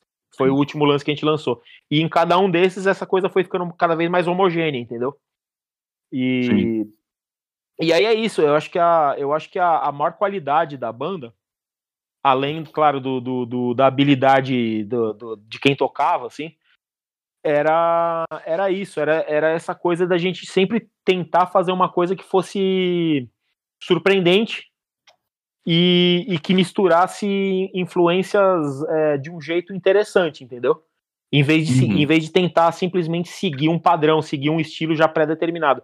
Porque nessa época também começou a rolar o que. A mesma coisa que rolou com o Neo Youth Crew no começo da banda, que eu falei que me, me broxou um pouco desse lance, começou a rolar com as bandas rápidas no começo dos anos 2000. Começou a aparecer muita banda rápida, de trashcore, fastcore, power violence, enfim, todos esses lances que são quase a mesma coisa. Mas eram umas bandas muito genéricas, umas bandas que não tinha nenhum tipo de, de criatividade, eram umas bandas que era só tocando rápido, era só tocar rápido, entendeu? Uhum. Era, é, você pegava, montava uma banda que era assim, tocava rápido, é, tinha um desenho de uma caveira de bandana, e o vocal assim. Uhum. E, cara, e tudo bem, assim, tipo, não, não é uma coisa errada, tá ligado? É, é legal também, pode ser e tudo mais. Mas musicalmente. Mas dá uma empapuçada, era... né? É, exato. Musicalmente era uma coisa que ficava um pouco enjoativa, é. eu achava, sabe? Sim. E eu achava que não fazia jus às influências dessas bandas. Porque você via, cara, você via os caras das bandas com camiseta de umas bandas fodas. O cara com camiseta do Suicidal Tendencies, o cara com camiseta do Heresy, o cara com camiseta do Infest, não sei o quê. Só que, cara, por que, que a banda não era igual essas, entendeu? Nesse sentido de, de criatividade. Por que, que a banda era, tipo, o mínimo, tava fazendo o mínimo? Eu, eu falei, cara, eu não quero fazer uma banda que seja o mínimo. Eu quero fazer uma banda que seja o máximo que a gente consiga fazer. Talvez uhum. a gente não consiga fazer uma, uma parada tão legal quanto as bandas que a gente gosta, mas a gente vai fazer o máximo que a gente consegue, tá ligado? Sim. sim. E eu achava isso, cara. Eu achava que, que. Assim, se você faz um lance que é só rápido ou só pesado chega uma hora que ele perde o impacto. Só que se você faz uma coisa que vai mudando e que vai, tipo, surpreendendo o ouvinte, e é aí que a coisa fica poderosa, entendeu? Então você, tipo, concentra um pouco a.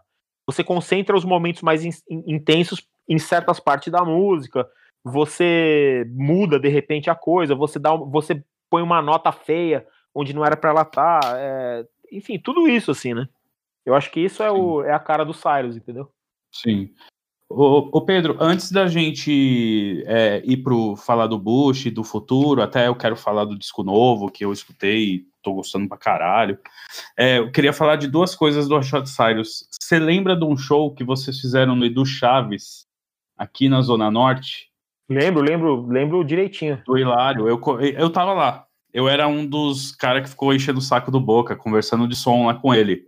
Ah, que da E então, eu queria que você lembra, você curtiu e tal, não sei. Eu, eu, eu, eu lembro que é, eu vou falar a minha experiência, né? Quando falaram que ia ter show do Shot Cyrus lá, uhum. eu já tava, pô, eu já era muito fã da banda. aí eu lembro desse meu amigo falando, até o Ferraz, o que a gente, o que entrou aqui para falar com a gente antes. Ele falou, ah, vai ter show do Shot Cyrus do Chaves. Eu, ah, tá bom, vai, mano. Não, não, não inventa, vai. E ele, não, mano, é sério, vai ter sim. E aí, bicho, e eu lembro que eu fui, era bem pertinho de casa e tal, eu fui, mesmo não acreditando. Eu falei, não, não vai ter, mano. É, parece que vai ter. Acho que é algum cover, né? E aí, cara, foi incrível, assim, cara. Foi um puta show. E é legal que não tava, tipo, não tava estrumbado de um jeito horrível, sabe? Então eu pus, eu, eu, eu consegui escutar o som direitinho. Então foi muito legal, assim. Então você lembra desse show, assim? Lembro, lembro, lembro claramente, lembro perfeito. Esse show, cara, foi, ele foi muito importante, assim, na história da banda, porque foi quando a gente conheceu o, Maurício, né, Toda, que depois, depois virou baixista nosso, né? Uhum. Eu lembro que, eu não lembro como é, como chamava a banda dele mesmo? Você lembra? Putz, cara, eu não lembro. Ele até fez uma entrevista aqui, mas eu tô ligado. Qualquer coisa eu boto nos, nos créditos aí. É, então, ele, ele, eu lembro que ele tocava nessa banda, assim, eu, eu, não, lembro, eu não lembrava de já ter visto é. ele, talvez ele já tivesse ido em Verdurada, coisa assim, mas hum. eu lembro que eu cheguei lá, e aí tocou a primeira banda, era um som rápido, assim, né, e, cara, e, e aí de repente tem ele lá com camiseta do Uniform Choice, e tocando bem pra caralho, as palhetadas lindas, assim, eu falei, uhum. caralho, olha esse moleque, cara, por que, que eu não conheço ele? Uhum. Tipo, eu, eu, fiquei feliz, assim, eu falei, puta, um moleque que, que, de bom gosto, que toca bem, assim, tá ligado? Sim que, que foda, né? Aí depois, assim, alguns anos depois, a, a Tatiana saiu e a gente. E aí a gente lembrou dele, né? A gente falou, puta, vamos chamar ele, né? Porque o moleque é foda, né? Sim, sim. Aí, enfim. Daí eu lembro nesse show, cara, eu lembro outra coisa desse show. Eu lembro que o show, o show era. Foi típico show, né? Que tinha na época que era. O show tava marcado, sei lá, vai. 21 horas. Hum. Aí a gente chegou assim, tipo, sei lá, 8 e meia e não tinha ninguém, assim. Uhum. Tipo, nada, assim, acontecendo. Daí, cara, tipo, a gente chegou, né, e ficou lá esperando, esperando, esperando, esperando. Aí quando era, sei lá, tipo, meia-noite, cacetada, assim, é, só tinha tocado a primeira banda, que era a banda do Maurício, né? Uhum. E a gente tinha que e a gente tinha que ir embora, porque a gente ia tocar, a gente, a gente ia viajar para tocar no outro show, depois no outro dia, né?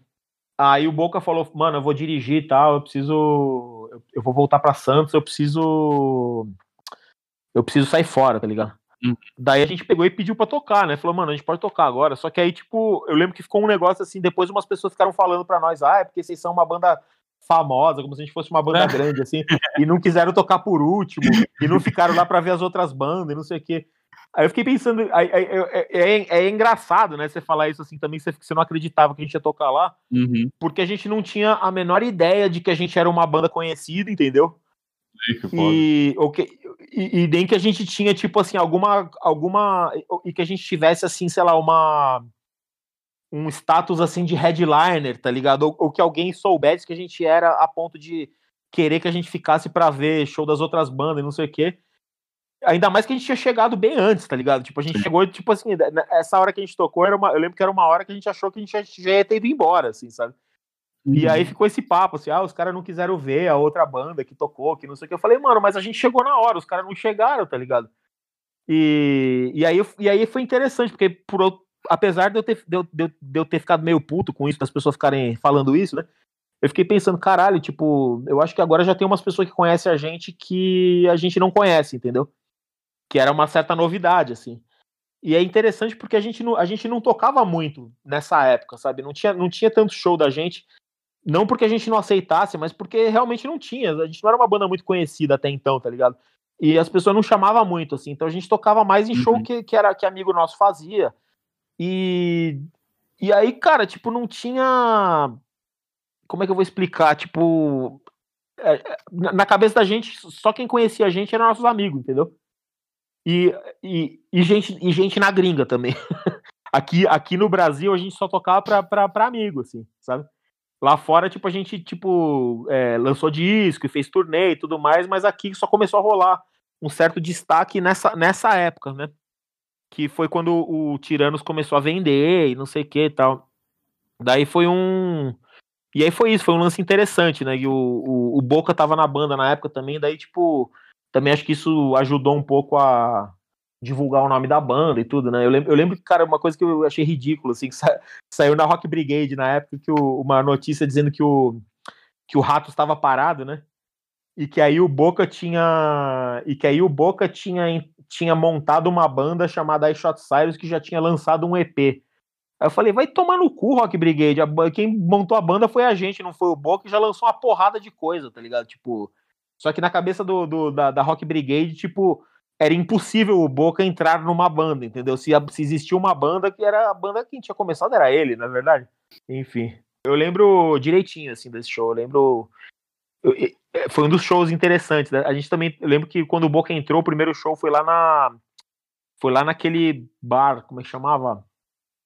Puta, mano, era um bar lá, em, lá perto de Itaquera, lá no Arthur Alvim, que era perto da sede do, do Abutres lá, tá ligado? Eu lembro que e, e, e, aí rolava esses. E, e, aí o que eu lembro de, dessa época era isso, que tipo, os shows eram muito espalhados, assim, nessa época não tinha muito um. Não tinha um, fora o hangar, que era só para um negócio maior, e a verdurada também, não tinha um lugar assim muito constante para show pequeno, entendeu? Então, assim, um show era no Arthur Alvim, outro show era no Edu Chaves, outro show era na Zona Sul, outro show era no interior, era muito muito picado, assim, os shows, né? Mas aí você... um, um, um periferia também, né, velho? Vocês foram tocar é, nas, maior... ZN ali, coisa que ninguém. Então, a maioria dos shows era, era assim, né? Tipo, eu acho que dos anos 90 até meados dos anos 2000, até aparecer o espaço impróprio, pelo menos assim, a maioria dos shows que tinha era, era cada show num lugar, assim, da cidade, e a maioria em, e a maioria na periferia, ou pelo menos fora do, do centro expandido, assim, né? E é meio como é que como é que foi esse fim aí? Porque hoje todo mundo faz as apostas aí, todo mundo quer o iShot Cyrus de volta, né, cara? Porque, é, pô, você até colocou no Spotify, né, mano? Porque até uhum. eu, às vezes, também ficava, caralho, cadê a porra do. Esses MP3 piratas sem qualidade aí que a gente ficava. que era o que a gente tinha acesso, né? Então é legal hoje em dia ter esse material, pelo menos no Spotify, para vender no Bandcamp, né, cara?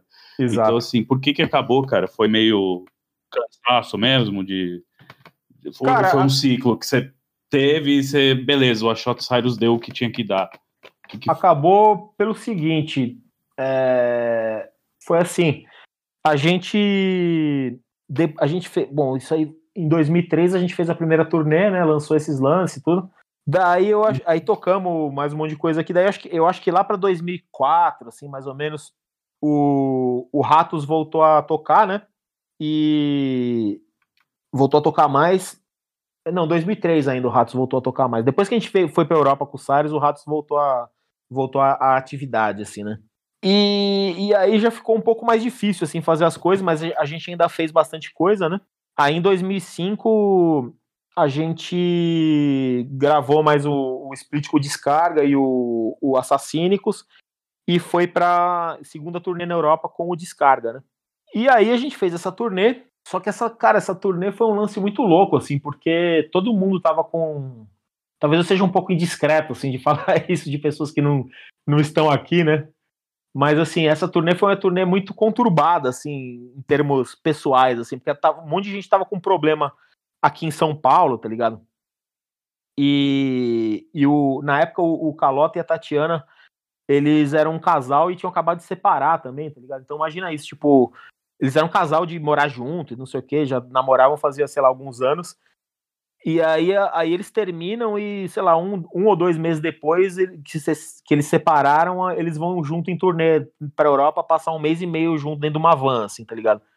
Sim, aí é, uma, é um negócio meio, meio foda, meio. Sim. Eu não vou entrar em detalhes, mas você pode imaginar o tipo de coisa que, ah, que, que o, impacto, o impacto emocional que isso teve, exato, exato. tanto para eles como pra turnê em geral, assim, né? Uhum. Ainda assim, foi uma turnê bem louca, assim, foi uma turnê bem foda, assim, né? Mas, cara, foi, foi uma. E foi uma turnê gigante, assim, que, que, que não acabava nunca, assim, sabe? Milhões de shows. E eu adoro, mas tem gente que não aguenta muito, né? Aí o, o Boca, ainda depois disso, ainda depois dessa turnê do Cyrus e descarga, ele ainda ficou lá na Europa, ficou lá em Amsterdã, porque ele foi, ele foi com o Vitamin X tocar na Ásia, né? Uhum, tá. Então ele ainda fez mais, sei lá, duas, três semanas de show com o Vitamin X no Japão, Austrália, Indonésia, não sei o quê. Eu sei que, cara, a gente voltou da turnê e foi um lance assim que eu acho que, sei lá, o, o Boca de, o Boca devia estar tá de saco cheio de tocar Uhum. O Calota e a Tatiana estavam assim, é, emocionalmente desgastados. E, bom, e eu tava de boa. Eu, eu, meu, os meus problemas que eu tive, assim, relacionado com essa turnê não tinha nada a ver com a banda, assim.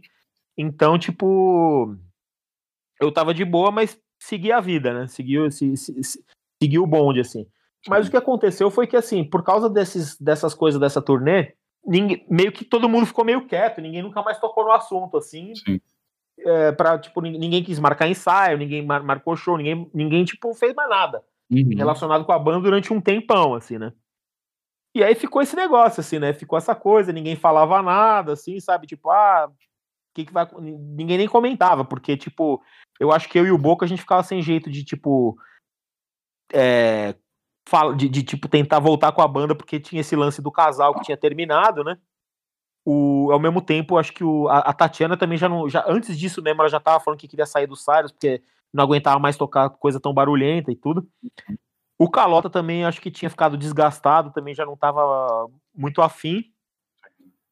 E, e, e, ninguém, tipo. E, e, assim, acho que os dois não iam querer tocar junto, entendeu? O Calota Sim. e a Tatiana. Uhum. E não dá, e, e, os dois eram da banda do mesmo jeito, então não dá para chegar e falar, cara, tipo, ah, você ou você tá fora da banda, porque a gente quer voltar. Sim. Então a gente, então a gente fez a pior coisa possível, que era tipo não fazer nada, entendeu? Aí, é. aí de, sei lá, de meados de 2005 até 2006 ou 2007, é, 2006, tipo um ano, assim, durante um ano mais ou menos, a gente tipo meio que a banda como se fosse ficou em coma, assim, né? Até que um dia o Boca falou: Olha, eu tô afim de fazer um show. É, um monte de gente tá pedindo show do Cyrus, acho que dá pra gente fazer umas paradas legal, não sei o quê.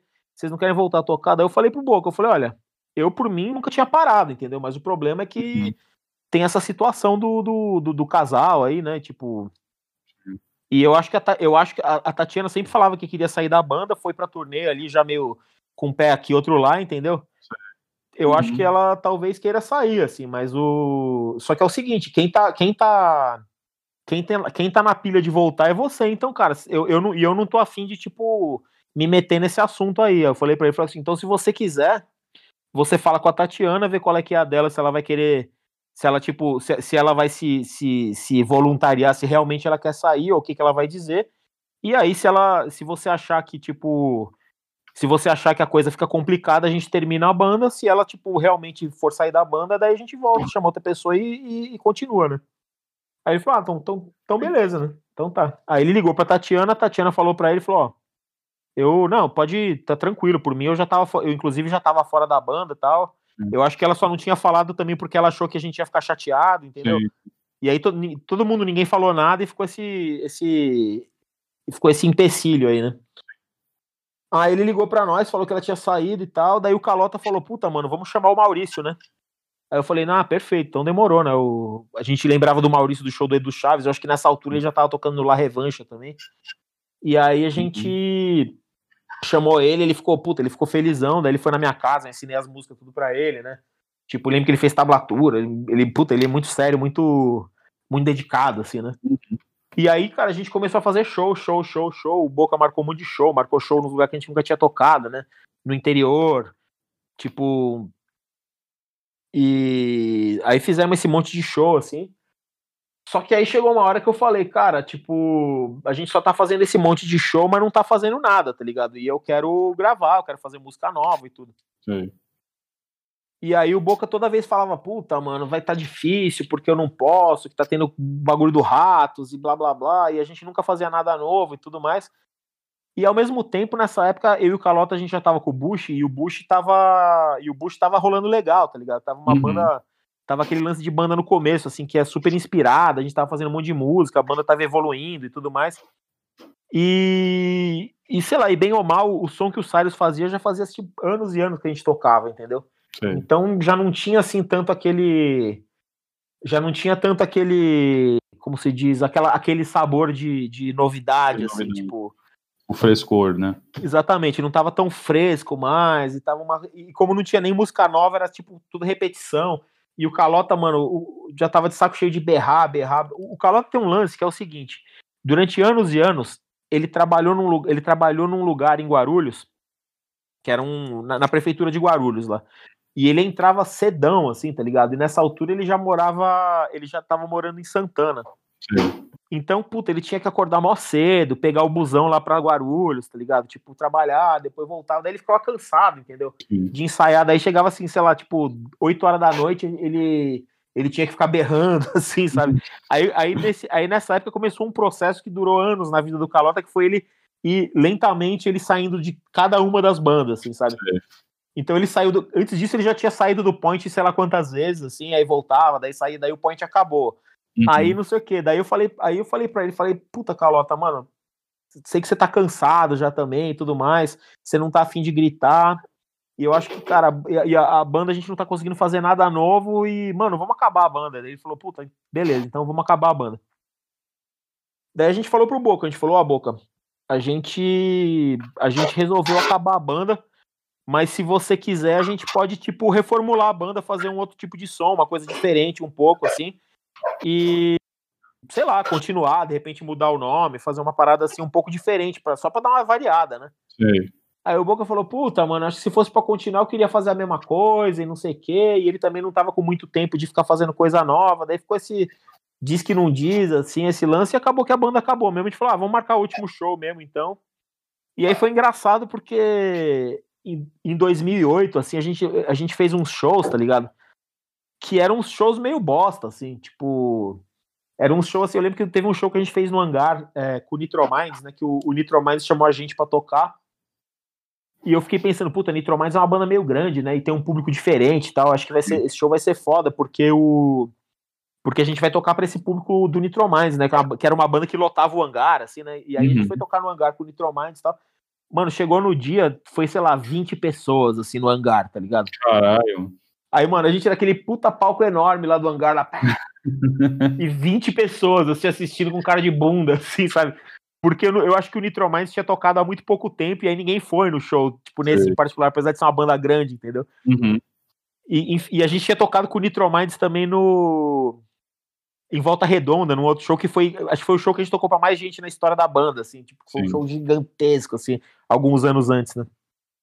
eu lembro também que a gente tocou no tocou no, no espaço impróprio, enfim, tocou alguns shows assim que eram shows tipo que puta dá, sabe quando tira um pouco a moral assim, tira um pouco aquela dá uma desmoralizada na banda.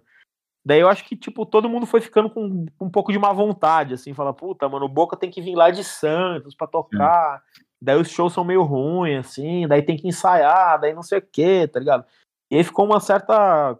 E, e, e, ao mesmo tempo eu pensei, puta, cara, eu acho que esse tipo de som que a gente faz, eu não sei se eu vou conseguir fazer melhor, entendeu? Porque até então eu achava que a banda tinha ido numa curva ascendente. Uhum. Que cada lançamento tinha sido melhor do que o anterior, assim, tinha sido, ou pelo menos, se não melhor, tinha tido algum tipo de evolução musical ou, ou de conceito, assim, sabe? E aí não. chegou uma hora que eu falei, puta, eu não sei se vai rolar mais, assim, tipo, de, de evoluir, assim, tanto, a não ser que a gente mude muito o estilo da banda, assim, eu acho que esse estilo aí meio que eu acho que o que eu tinha para oferecer para esse estilo meio que já foi, assim, tá ligado? Sim. Isso do meu ponto de vista, assim, né?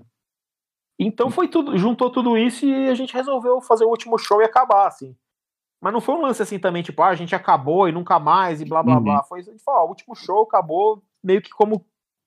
E, e, e, aí tem outro lance também que, cara, eu, eu acho que essas. Vira e mexe tem umas bandas que só existe para tocar, entendeu? Uhum. para fazer show. E a maioria dessas bandas faz isso porque se aproveita de um nome, assim, que tem e tudo. E, cara, eu acho isso aí, a não ser que seja um lance que dê muita grana ou que você se divirta, assim, muito, assim. Eu acho que não é uma coisa muito legal, entendeu? Eu gosto de ter, eu gosto de estar tá produzindo criativamente, eu gosto de, de, eu gosto de criar, de tipo, eu, o que eu mais gosto de ter banda é fazer música, entendeu? Sim. É fazer uma música nova, ouvir a música, depois gravar, ver como é que foi, assim. É, é eu, eu gosto de criar e junto com a banda e de ver que o resto do pessoal da banda tá curtindo a criação também e tudo mais, e é isso que me alimenta, assim. É. E aí a gente ficava só fazendo show como se a gente fosse essas bandas que, tipo, dura eternamente e, você, e, muita gente às vezes nem sabe se a banda existe ou não ainda. Aí de repente tem um festival, você vê lá o nome da banda e fala, nossa, a banda ainda existe, sabe? E eu não queria ser uma banda dessas, entendeu? É. Ainda mais porque a gente não tinha o nome dessas bandas, sabe? A gente uhum. não era uma banda famosa o suficiente para ser assim e ao mesmo tempo não tava criando nada. Eu falei, puta, então vamos acabar, cara.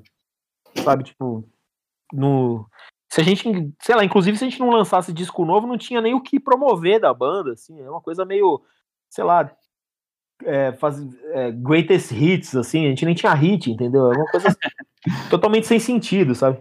Sim. Não, e, e, mas o Shot Cyrus é muito foda, porque, por exemplo, tem aquelas bandas, né, que elas lançam discos ok, mas o ao vivo era uma experiência muito foda, cara. E eu acho que o Shot Cyrus era os dois, né? Era discos muito bons, que é como você estava falando, né? Cada disco era melhor que o outro, era uma puta, é, uma puta evolução a cada disco, né? E o show também, cara, era uma coisa muito impressionante. Tirando aí esse público de, de 20 pessoas, que eu já fui no hangar uma vez, que tinham três pessoas. E é, eram duas meninas de graça. Não, e as duas meninas que estavam entraram de graça. Então, assim, pois é. eu fui no lugar mais flop, eu fui mais flop ainda. Mas, assim, tirando isso, os shows do Shot Cyrus eram muito foda, assim, né, cara? E não tem uns riffzinhos, Pedro? Alguma coisa que você compôs, assim, que você não chegou a gravar, sei lá. É porque às vezes também a gente, não sei, eu, eu não sou músico, né? Eu só fico arranhando nos riffs aí. Mas chega uma época também que a gente é, começa a ligar mais para camada de som do que riff rápido e coisa rápida, né? Às vezes uhum. a gente acha mais brutal um bend e uma atmosfera muito louca na música do que o bagulho muito rápido, né? Talvez é coisa da nossa idade também, né? Pode ser isso também, né? Não ah, sei.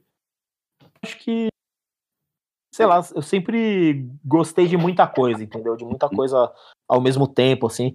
Então eu acho que eu, eu, eu, nunca. Eu sempre fiquei frustrado quando ficava coisa muito unidimensional, assim. Uhum.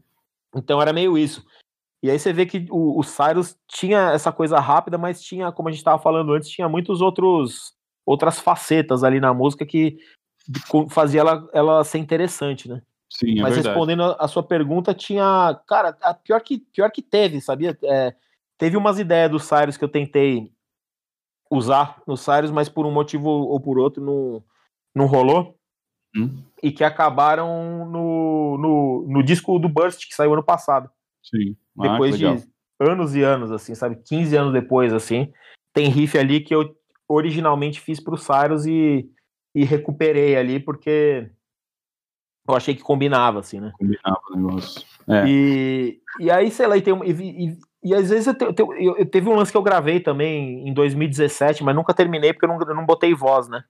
Hum. Que foi uma. Eu gravei, acho que. Gravei seis músicas que eu tinha feito, assim, de hardcore. E tem coisa ali que tem um pouco a ver com o Cyrus, assim, apesar de não ser tão extremo. E, Uhum. vira, e sei lá, vira e mexe, eu tô fazendo alguma coisa, assim. Agora, sei lá, desde que eu entrei no Burst, tudo que eu faço que, que é mais pesado, assim, acaba indo pro Burst, né? Sim. E fora com as ideias do Juneira, né? Que vive ouvindo também esse tipo É, de som, né? Exatamente, o, o- Cara, mas você sabe, sabe uma coisa que é interessante? O, o- Eu entrei na banda, né? E, e aí a banda ficou mais metal até. Uhum. Só que É verdade. O, só que o metaleiro da banda é o Juneira, entendeu? Só que eu, só que eu achei que. Só, só que eu comecei a. Eu acho que talvez por influência do, do, do, do Juneira fazer parte da banda, eu comecei a compor umas coisas mais metal pro Burst também, entende? Uhum. E, ta- e também por saber que o, que o Juneira vai saber tocar aquilo de um jeito que vai que vai ajudar a música, assim, sabe? E aí, claro, ele, Sim. ele compõe ele compõe uns riffs super metal e eu componho alguns riffs hardcore e uns riffs mais metal também, assim. Sim, sim. E uma coisa, a gente já tá. Você deu uma citada aí no Bush e tal, né? Uhum. E que depois virou. Virou o futuro, né? Ou, ou você considera o futuro outra banda, assim, já? Não, eu Sim. considero eu considero o futuro outra banda, mas eu acho que Outra o futuro banda, né? veio a ser outra banda. No começo Sim. era a continuação, entendeu? Sim, aí o futuro eu queria. É, pra gente já encerrando, pra não te deixar muito tarde aí também, eu queria muito falar desse. é, é, desse disco novo, cara. Porque assim, eu. Como eu disse, eu não sou músico, mas eu, eu achei muito foda esse disco, porque ainda é o Pedro tocando, mas eu senti que você colocou muita coisa de. Muita coisa dos anos 70. Assim, eu senti uma influência meio punk psicodélico, meio. Tem uma coisa dessa, assim, eu senti um- uma puta progressão, assim. É um Pedro que eu nunca tinha ouvido tocar desse jeito antes, assim. Não, Como é que você explica esse disco novo? aí? não tem muito, mas eu acho que no- nos outros discos já tinha, entendeu? Não, Desde não o, tinha, tinha até um, um- é, tinha até pós-punk, né? Porra, tinha umas músicas muito foda, tinha umas coisas assim, né? Mas eu achei que esse aí, cara, eu achei muito foda, assim, cara, um jeito diferente que você tocou, eu não sei, não sei Então, eu, explicar. eu, né? Eu acho que esse disco ele tem as mesmas influências que os outros tinham já, assim, só que talvez não na mesma proporção e eu acho que tá melhor, entendeu? Uhum, Eu, eu, eu achei que esse disco, tanto em, em termos de composição, quanto em quanto na, na, na execução e na gravação e tudo, eu achei que tudo, tudo tá melhor, assim. Só que assim, E- você vê, por exemplo, o Bush, é, a gente começou a banda, né, pra, justamente para ser uma coisa diferente do que a gente fazia no Cyrus, entendeu? E no Uhum. Descarga, né, que na época também tinha o Daniel que tocava no Descarga. sim. Então a gente começou. é, então, assim, uma das coisas que rolou foi o seguinte: falei, mano, eu vou, eu vou tocar com a guitarra limpa. Aquela guitarra limpa, meio Uhum. garagem, meio surf. sim. E aí a gente fez a banda assim, e aí isso muda completamente o jeito que você tem que tocar, entendeu? E, as- e Uhum. o tipo de coisa que você vai fazer. Daí, quando a gente foi gravar o LP do, do, do Bush, o primeiro, New American Century, isso aí foi Uhum. em, em 2006. É, daí eu já, cara, já falei, puta, agora é o seguinte, agora, tipo, a, a, a, evolução da banda vai ser essa, vou encher de, de coisa garagem e umas coisas meio psicodélicas. Tanto é que você vê que até a capa do disco, ela é baseada na capa do disco do 13 Floor Elevators, né? Aí, legal. E, e aí tem umas músicas, por exemplo, tem, aquela, tem uma música lá, Eu Não, é, eu não Sou Skate Punk, que a música, tipo, começa aquele hardcore 80, assim, e de repente ela, ela vira um. Ela vira um lance garagem total, assim, bem garagem, e, e, e aí entra o solo, que é, é, é- é meio inspirado em Count Five, Yardbirds, um negócio assim. É Uhum. tipo aquela, aquela- Sabe aquelas paradas do Yardbirds que fica rápido e começa a vir o solo, assim, Sim, sim, sim. então, tipo, que tem I'm a Man do Yardbirds, essas coisas. E o disco é cheio dessas coisas. Aí tem muito fuzz, entendeu? Tem, tem órgão no disco. E aí depois o disco seguinte, lá o São Paulo também, tem, tem uma música lá, a última música do, do, do, do São Paulo, É... Ah, na verdade, a última música do São Paulo acho que é o cover do Rony Von, aliás, inclusive. Você vê, né? Tem, tem cover de Anarquia do Rony Von, uma música psicodélica dele. mas, psicodélico. É, e aí tem uma, tem uma música nossa também chama Nossos Gritos, que também entra uma baita psicodelia, também tem teclado e tudo. Uhum. E aí foi, e aí isso foi, foi rolando sempre, assim. Daí tem o, o a, gente mudou o nome para Futuro, né? E fez o, o, o aquele disco MMX. Sim. E esse disco, ele, ele tem fãs também, tem umas coisas garagem, mas eu acho que a influência mais dele, ele é um pouco mais punk 77 e pós-punk, assim, pós sabe? É, é, é, o disco que tem o Calo, é o, é o disco do futuro com o Calota, né? Uhum. Aí a Mila entrou, a gente gravou o primeiro EP e, e ele também tem uma cara meio. Ele, ele tem algum ar meio psicodélico, mas também é um pouco mais simples, assim, né, nessa coisa de arranjo, não tem nada muito 60 explícito, assim. Uhum. Mas depois o. Quando a gente gravou o, o, LP, o Hábitos Ruins, daí também já tem. Já, já tem mais, mais trampo ali no negócio, né? Mas eu concordo que não, não tem tanta psicodelia explícita nem nada. E aí, realmente, aí é verdade. Nesse, nesse último disco, a gente é, talvez voltou um pouco uhum. para recuperou um pouco esse, esse lado mais explicitamente garagem e psicodélico que, que teve em, algum, em outros momentos da banda, assim, né? Tipo no, no Bush, principalmente. Tem tem música até nessa nesse disco que, que eu lembro que a gente quando fez, eu lembro eu lembro do, do da Mila falar, nossa, legal, né? Parece música do Bush, assim. E, só, que o, só que o Bush era uma banda meio de meio festa, entendeu? Era uma banda meio, meio pra cima, assim. Uhum. E o Futuro já é uma banda que já tem um ar meio sério, assim, né? Já tem um, já tem um ar meio, mais contemplativo ali, talvez. Então, Sim. tipo, é, é como se fosse um. Sei lá, eu acho, eu acho que talvez esse, esse disco do Futuro Novo ele seja uma condensação, assim, de, de tudo que a gente fez hum? desde o Bush, entendeu? Sim. Mas e... só que do, do, jeito mais bem amarrado, mais bem resolvido, assim. E tem, e tem um lance também que tem uma tem uma influência tem, tem, tem uma a primeira música que é aquela Gestalt ela tem Sim. uma coisa que a gente nunca fez também que é que eu acho que dá muito essa cara entendeu que é essa que é, que é, que é essa levada de bateria mais quebrada sabe uhum. ela tem uma levada que é, que é tipo tum tá tum tum tá, tá Tum, uhum. tá, tum, tum, tá, que é tipo Tomorrow Never Knows dos Beatles, sabe? Sim, sim, sim. Então é, me, é meio isso, assim. E eu acho que isso. Eu acho que isso muda completamente o, a percepção do disco, porque é a primeira música do disco também, né? Sim. Não, é demais, cara. É um, para quem não, para quem tá ouvindo aí, o disco chama Os Segredos do Espaço e Tempo, assim.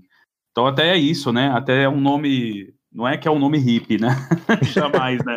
Mas é um nome muito. É o, é o que você falou, né? Um, é uma parada contemplativa mesmo, né? Que é Cara, a, a, a coisa do futuro mesmo. Sabe por que, que, sabe por que, que o disco tem esse nome? Hum.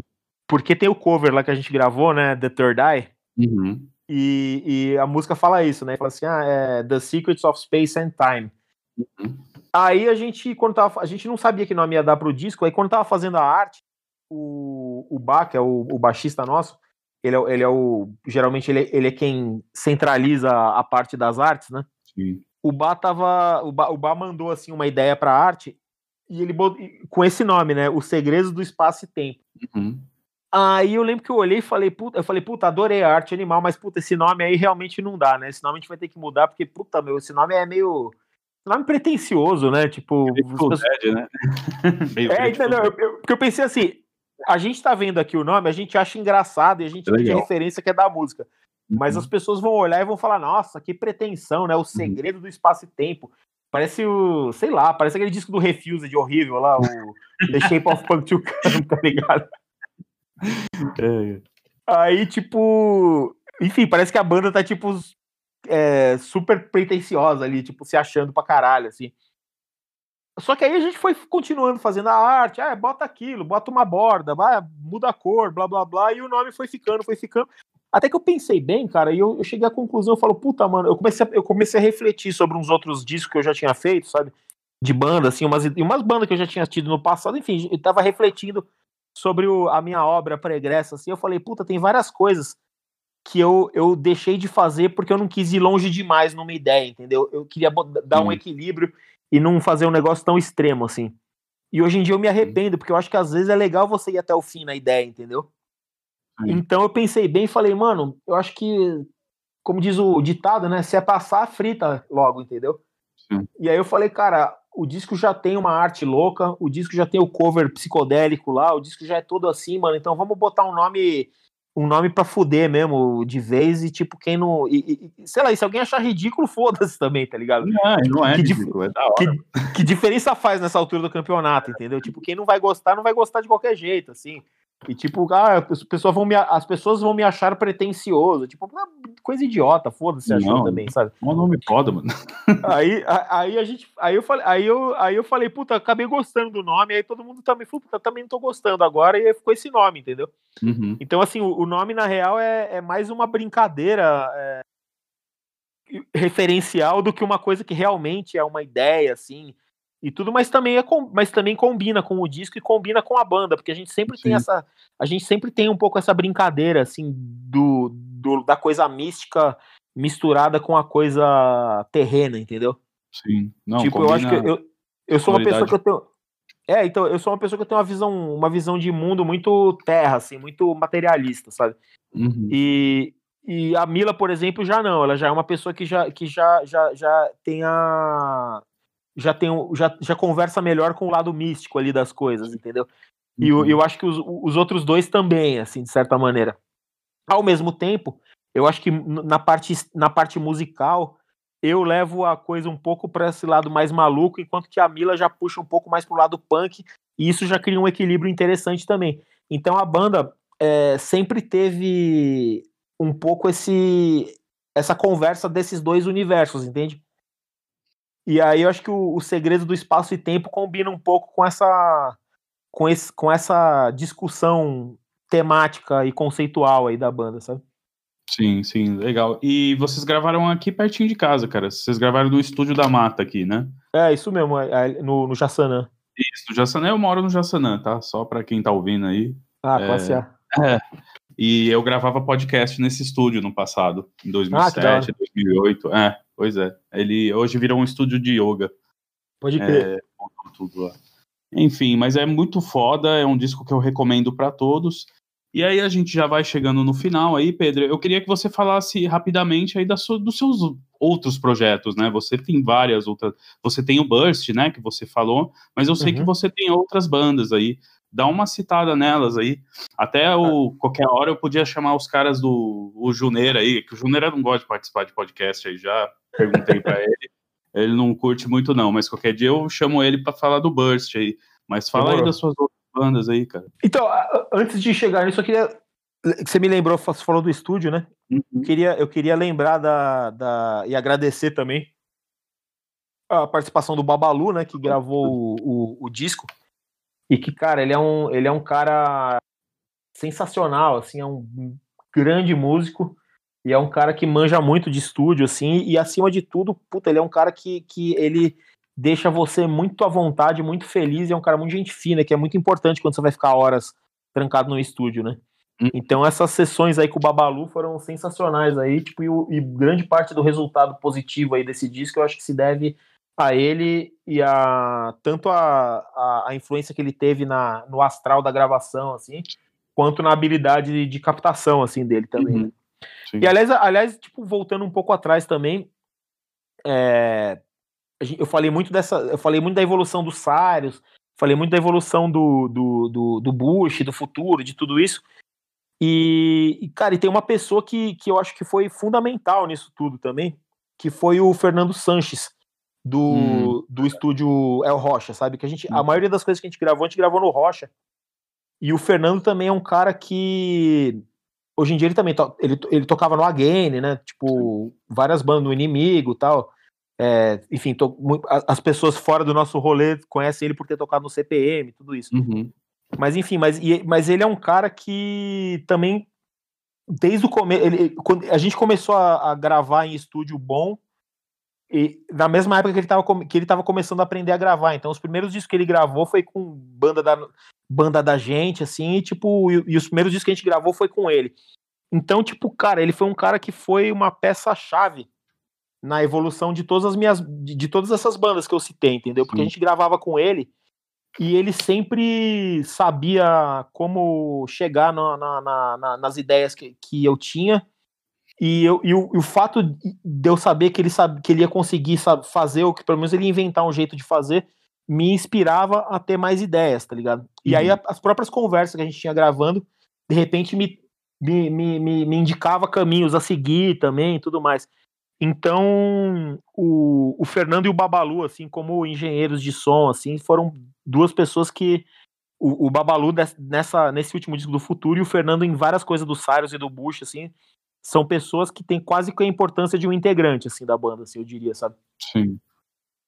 Mas aí, enfim, mas aí respondendo a sua pergunta é, sobre meus outros projetos, bom, Cara, tem sempre um monte de coisa acontecendo e, e nada ao mesmo tempo, principalmente agora nesse lance Ainda mais agora, né? É por isso Exato. que eu nem perguntei de show do futuro, porque não faz sentido agora, né, falar sobre isso, né? Quem sabe pois mais é. para frente você volta para falar disso aí, né? Mas é por isso é. que eu nem perguntei. É, eu nem não sei quando vai ter, mas espero que tenha aí. E, com certeza. Vamos ver. Mas então, bom, tem a banda que eu toco há mais tempo é o Modulares. Hum. O Modulares é uma banda que, que. A banda acho que começou em 2008 e eu entrei em 2008 ainda. Mas eu, eu, não, eu não toquei acho que os dois primeiros shows, sei lá. E é uma banda que, cara, é, é influenciada por. É influenciada por, por esse lance mod, assim, tanto dos anos 60 quanto é, do, mod, do revival mod ali dos anos 70, 80. Tem muita influência de The Jam, tem muita influência de rock garage também. E. E é uma banda cara, é uma banda muito legal de tocar, é muito interessante que também foi uma coisa que que deu muito certo assim comigo, que eu gosto que, que que, sei lá, me identifiquei muito assim, porque também é um som que eu ouço desde criança, literalmente, uhum. desde criança mesmo, assim, eu comecei a ouvir música ouvindo rock dos anos 60 e depois tipo na adolescência me aprofundei nessa coisa mais garagem, tipo, enquanto eu gostava de hardcore, sempre gostei dessas coisas. E The Jam também sempre foi uma, é, uma banda de cabeceira minha. Daí, uhum. quando eu conheci a, as bandas antigas do pessoal do Modulares, eu comecei a ir nos shows, entendeu? Sim. E até que. Aí fiz amizade com esse pessoal e tudo mais, até que o, o Jun Santos, né, que é o vocal e guitarra do Modulares, me chamou para entrar na banda, eu entrei e foi tipo como uma luva, assim. Daí também estabeleceu uma parceria foda, porque ele é um grande compositor, assim, é um cara muito inspirado assim para compor. E é um cara muito bom como frontman ali, tipo, assim, tem todo o perfil de, de frontman de banda e de compositor e tudo mais. E aí me, me libera para não, não compor música, mas para fazer arranjo, entendeu? Uhum. Que é uma coisa que eu, nas outras bandas, é, eu quase sempre sou a pessoa que mais compõe, assim.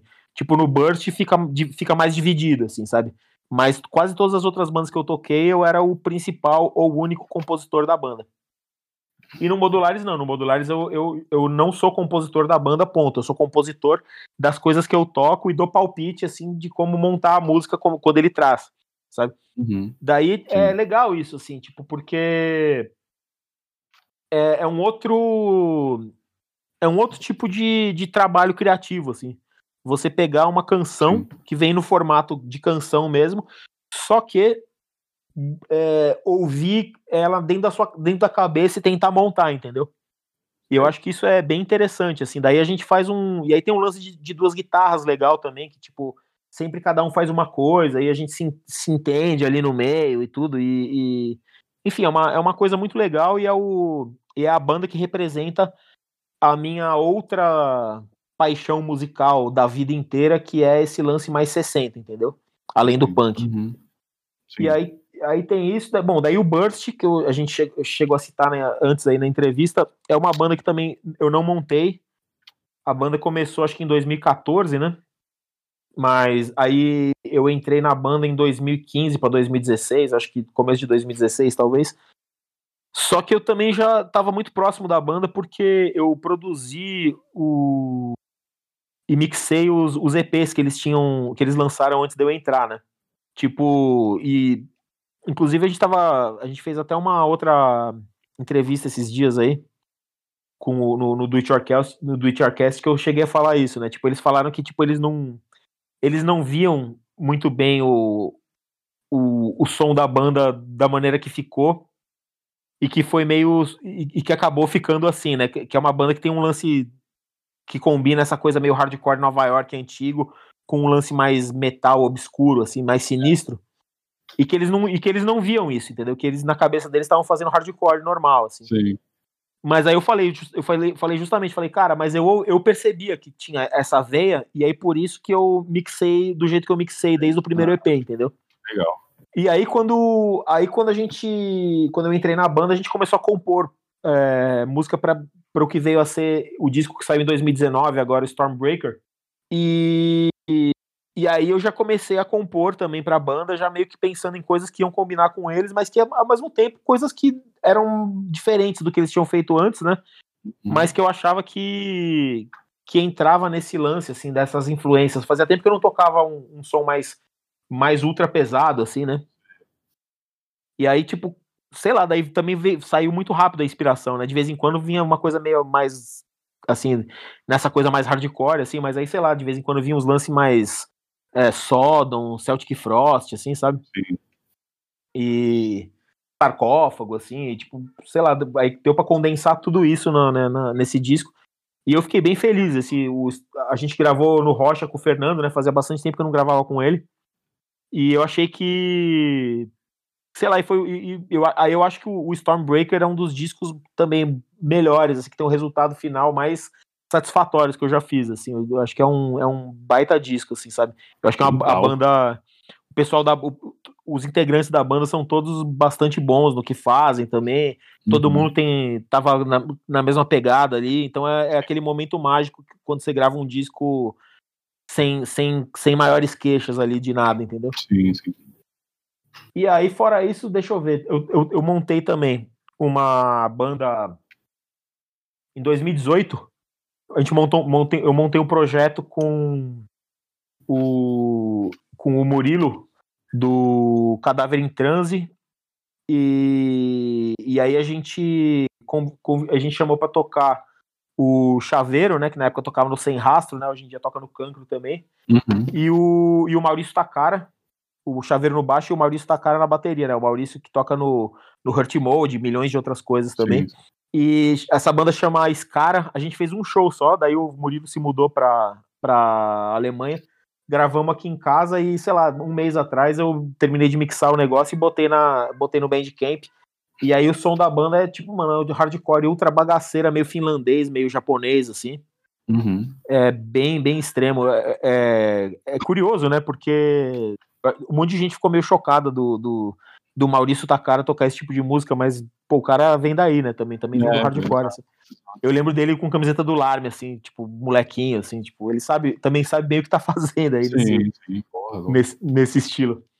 E, e aí eu também fiz uma outra banda que a gente também gravou e eu também não terminei ainda, que é, que é o Ditch, que é uma banda que sou eu, o, o Alê do, do Inimigo no baixo, o, o Dente, que toca no, no Sem Rastro também na, na, na guitarra, e, e o, o Pilili na bateria, que também, puta, to, toca, to, toca no Polara, tocou em um monte de banda, assim, tipo de hardcore também antes e tal. E também foi uma banda que a gente fez, a gente fez acho que uns quatro shows, assim.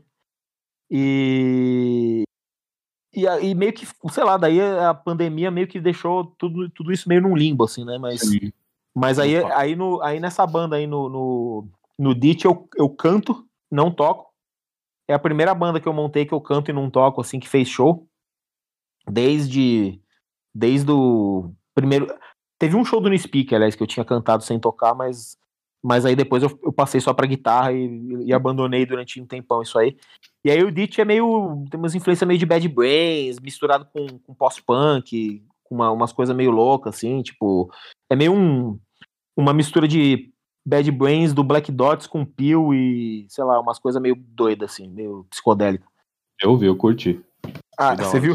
Eu vi os vídeos lá que você postou no, no Story, né? Ah, da hora. Achei bem legal. E aí, para terminar, tem o, tem o Fo, né? Que é uhum. que eu toco bateria, que também, tipo, justamente nessa época tava tudo, tudo meio parado, assim, porque a Mila foi embora para os Estados Unidos e, e o futuro parou, e o Modulares também deu um ficou com um hiato aí, porque teve saída de integrantes e tudo mais. Daí eu aproveitei para justamente, tipo, montar uma banda para eu aprender a tocar bateria, depois montar uma banda para eu cantar e tudo mais, porque muito tempo tocando só guitarra, né? E aí o Fô foi isso, a gente resolveu montar essa banda, é, que era uma banda que sou eu, a Tatiana que tocava no, no, no Cyrus baixo, né? Uhum. A, a minha mulher, a André, e o, e o JP, que toca no Burst também, toca baixo no Burst a gente também super amigo, assim, tal, tipo, resolveu montar uma banda, é, uma banda para se divertir e para aprender a tocar outras coisas, né? Então eu fui para bateria, sendo que eu não tocava bateria. A Andrea tava começando a aprender a tocar baixo, entrou pra, tocando baixo. O JP, tipo, é, não tocava guitarra em banda desde também de que era, desde que era muito novo, então também foi um desafio para ele tocar guitarra numa banda. E a Tatiana também fazia tempo que não cantava, assim, né? Uhum. Ela já, já tinha cantado em banda, mas fazia bastante tempo que não fazia, assim. E aí a gente montou essa banda meio informalmente, tipo, fazendo umas músicas bem simples, bem fácil, assim, aos poucos, tá ligado? Pra gente ir aprendendo. E acabou que ficou legal e deu certo. E, tipo, também fizemos até que bastante show pro, pro tempo da banda. Vira e mexe estavam chamando a gente para tocar. Lançamos uma, uma demo aí, botamos na internet. A galera gostou, então também foi uma, é, é uma banda bem divertida, assim, bem legal que que a gente ensaia na minha casa também, sabe? É todo é um lance bem bem relax assim essa banda. Sim, sim. E é, é isso. som é isso, é um punk rock bonitinho assim, meio power pop. Sim, sim. Então é isso, considerações final? Uma Cara, eu falei, você... eu, eu falei, tanto que eu não vou sujeitar mais vocês. Não, imagina, não, pode, se você quiser dar um salve aí, por favor, mano, esse é o momento. Imagina, cara, pode falar, que é o espaço livre, mano. Cara, eu, não, eu, nem sei o que falar mais. Deixa eu ver o que eu posso falar. Não sei. Mas é queria, agradecer, queria, queria agradecer todo mundo e, tipo, e manifestar a minha satisfação de ter, tipo, gente interessada no que eu faço e no que eu posso ter a dizer, entendeu? É sempre Sim. uma coisa, isso é uma coisa que sempre me deixa muito feliz e que, sei lá, pode parecer meio piegas isso que eu tô falando, mas é, é uma coisa que a gente não espera, às vezes a gente esquece, entendeu? Tipo, a gente fica achando que o que a gente fez ou o que a gente faz é passa em brancas nuvens, assim, que a gente faz só para nós mesmos, ou que é uma coisa inútil, que a gente tá perdendo tempo. Mas aí de vez em quando, tipo, a gente vê que não, que tipo, realmente tem gente prestando atenção, que, sei lá, de uma maneira ou de outra faz alguém feliz de alguma maneira, ou tipo, entretém alguém, ou faz, ou faz, ou faz alguém pensar, entendeu? E isso é, é uma coisa que me, me, me dá bastante satisfação, assim, apesar de não ser o objetivo de, do que eu faço, é, é uma coisa que acaba sendo uma recompensa, entendeu? Não, e, e, e cara, a, a, música que vocês fazem mudam vidas, sabe? É muito incrível. A gente, você pode não perceber, né? Mas é, muda a vida das pessoas, assim, isso é muito foda, assim, isso, o impacto que vocês têm é, é muito foda. Então, assim, Pedro, queria agradecer demais por você ter participado, com certeza vou te chamar de volta aqui. Ainda tem muita coisa aí mais para frente para a gente falar. Qualquer dia aí vou te chamar para fazer um especial de bandas. Pô, demorou. Porque se tem uma pessoa que eu tô ligado aí que tá sempre de olho numas bandas novas é você. Então agradeço demais aí, mano. Obrigado, viu? Eu que agradeço. Quando você quiser falar, falar de som é a minha coisa sim, favorita cara, da sim, vida. Sabe que fim de, eu, eu, eu, sei de duas pessoas que eu, que eu sei que é, prestam atenção nessa coisa de lista de fim de ano. E, e, e, é uma das pessoas que eu vou atrás para ver a, as listinhas quando solta é sua, assim. Então, assim, é, eu sempre fico muito ansioso para ver o que, que, você ouviu aí desse ano. Então, ah, muito, legal. então, muito obrigado, Pedro. Valeu demais. E nós vamos ficando por aqui. É, eu e o Pedro vamos ficar aqui por enquanto uns minutinhos, mas você que está ouvindo aí, obrigado por ter ficado até aqui. E é isso. Falou, abraço.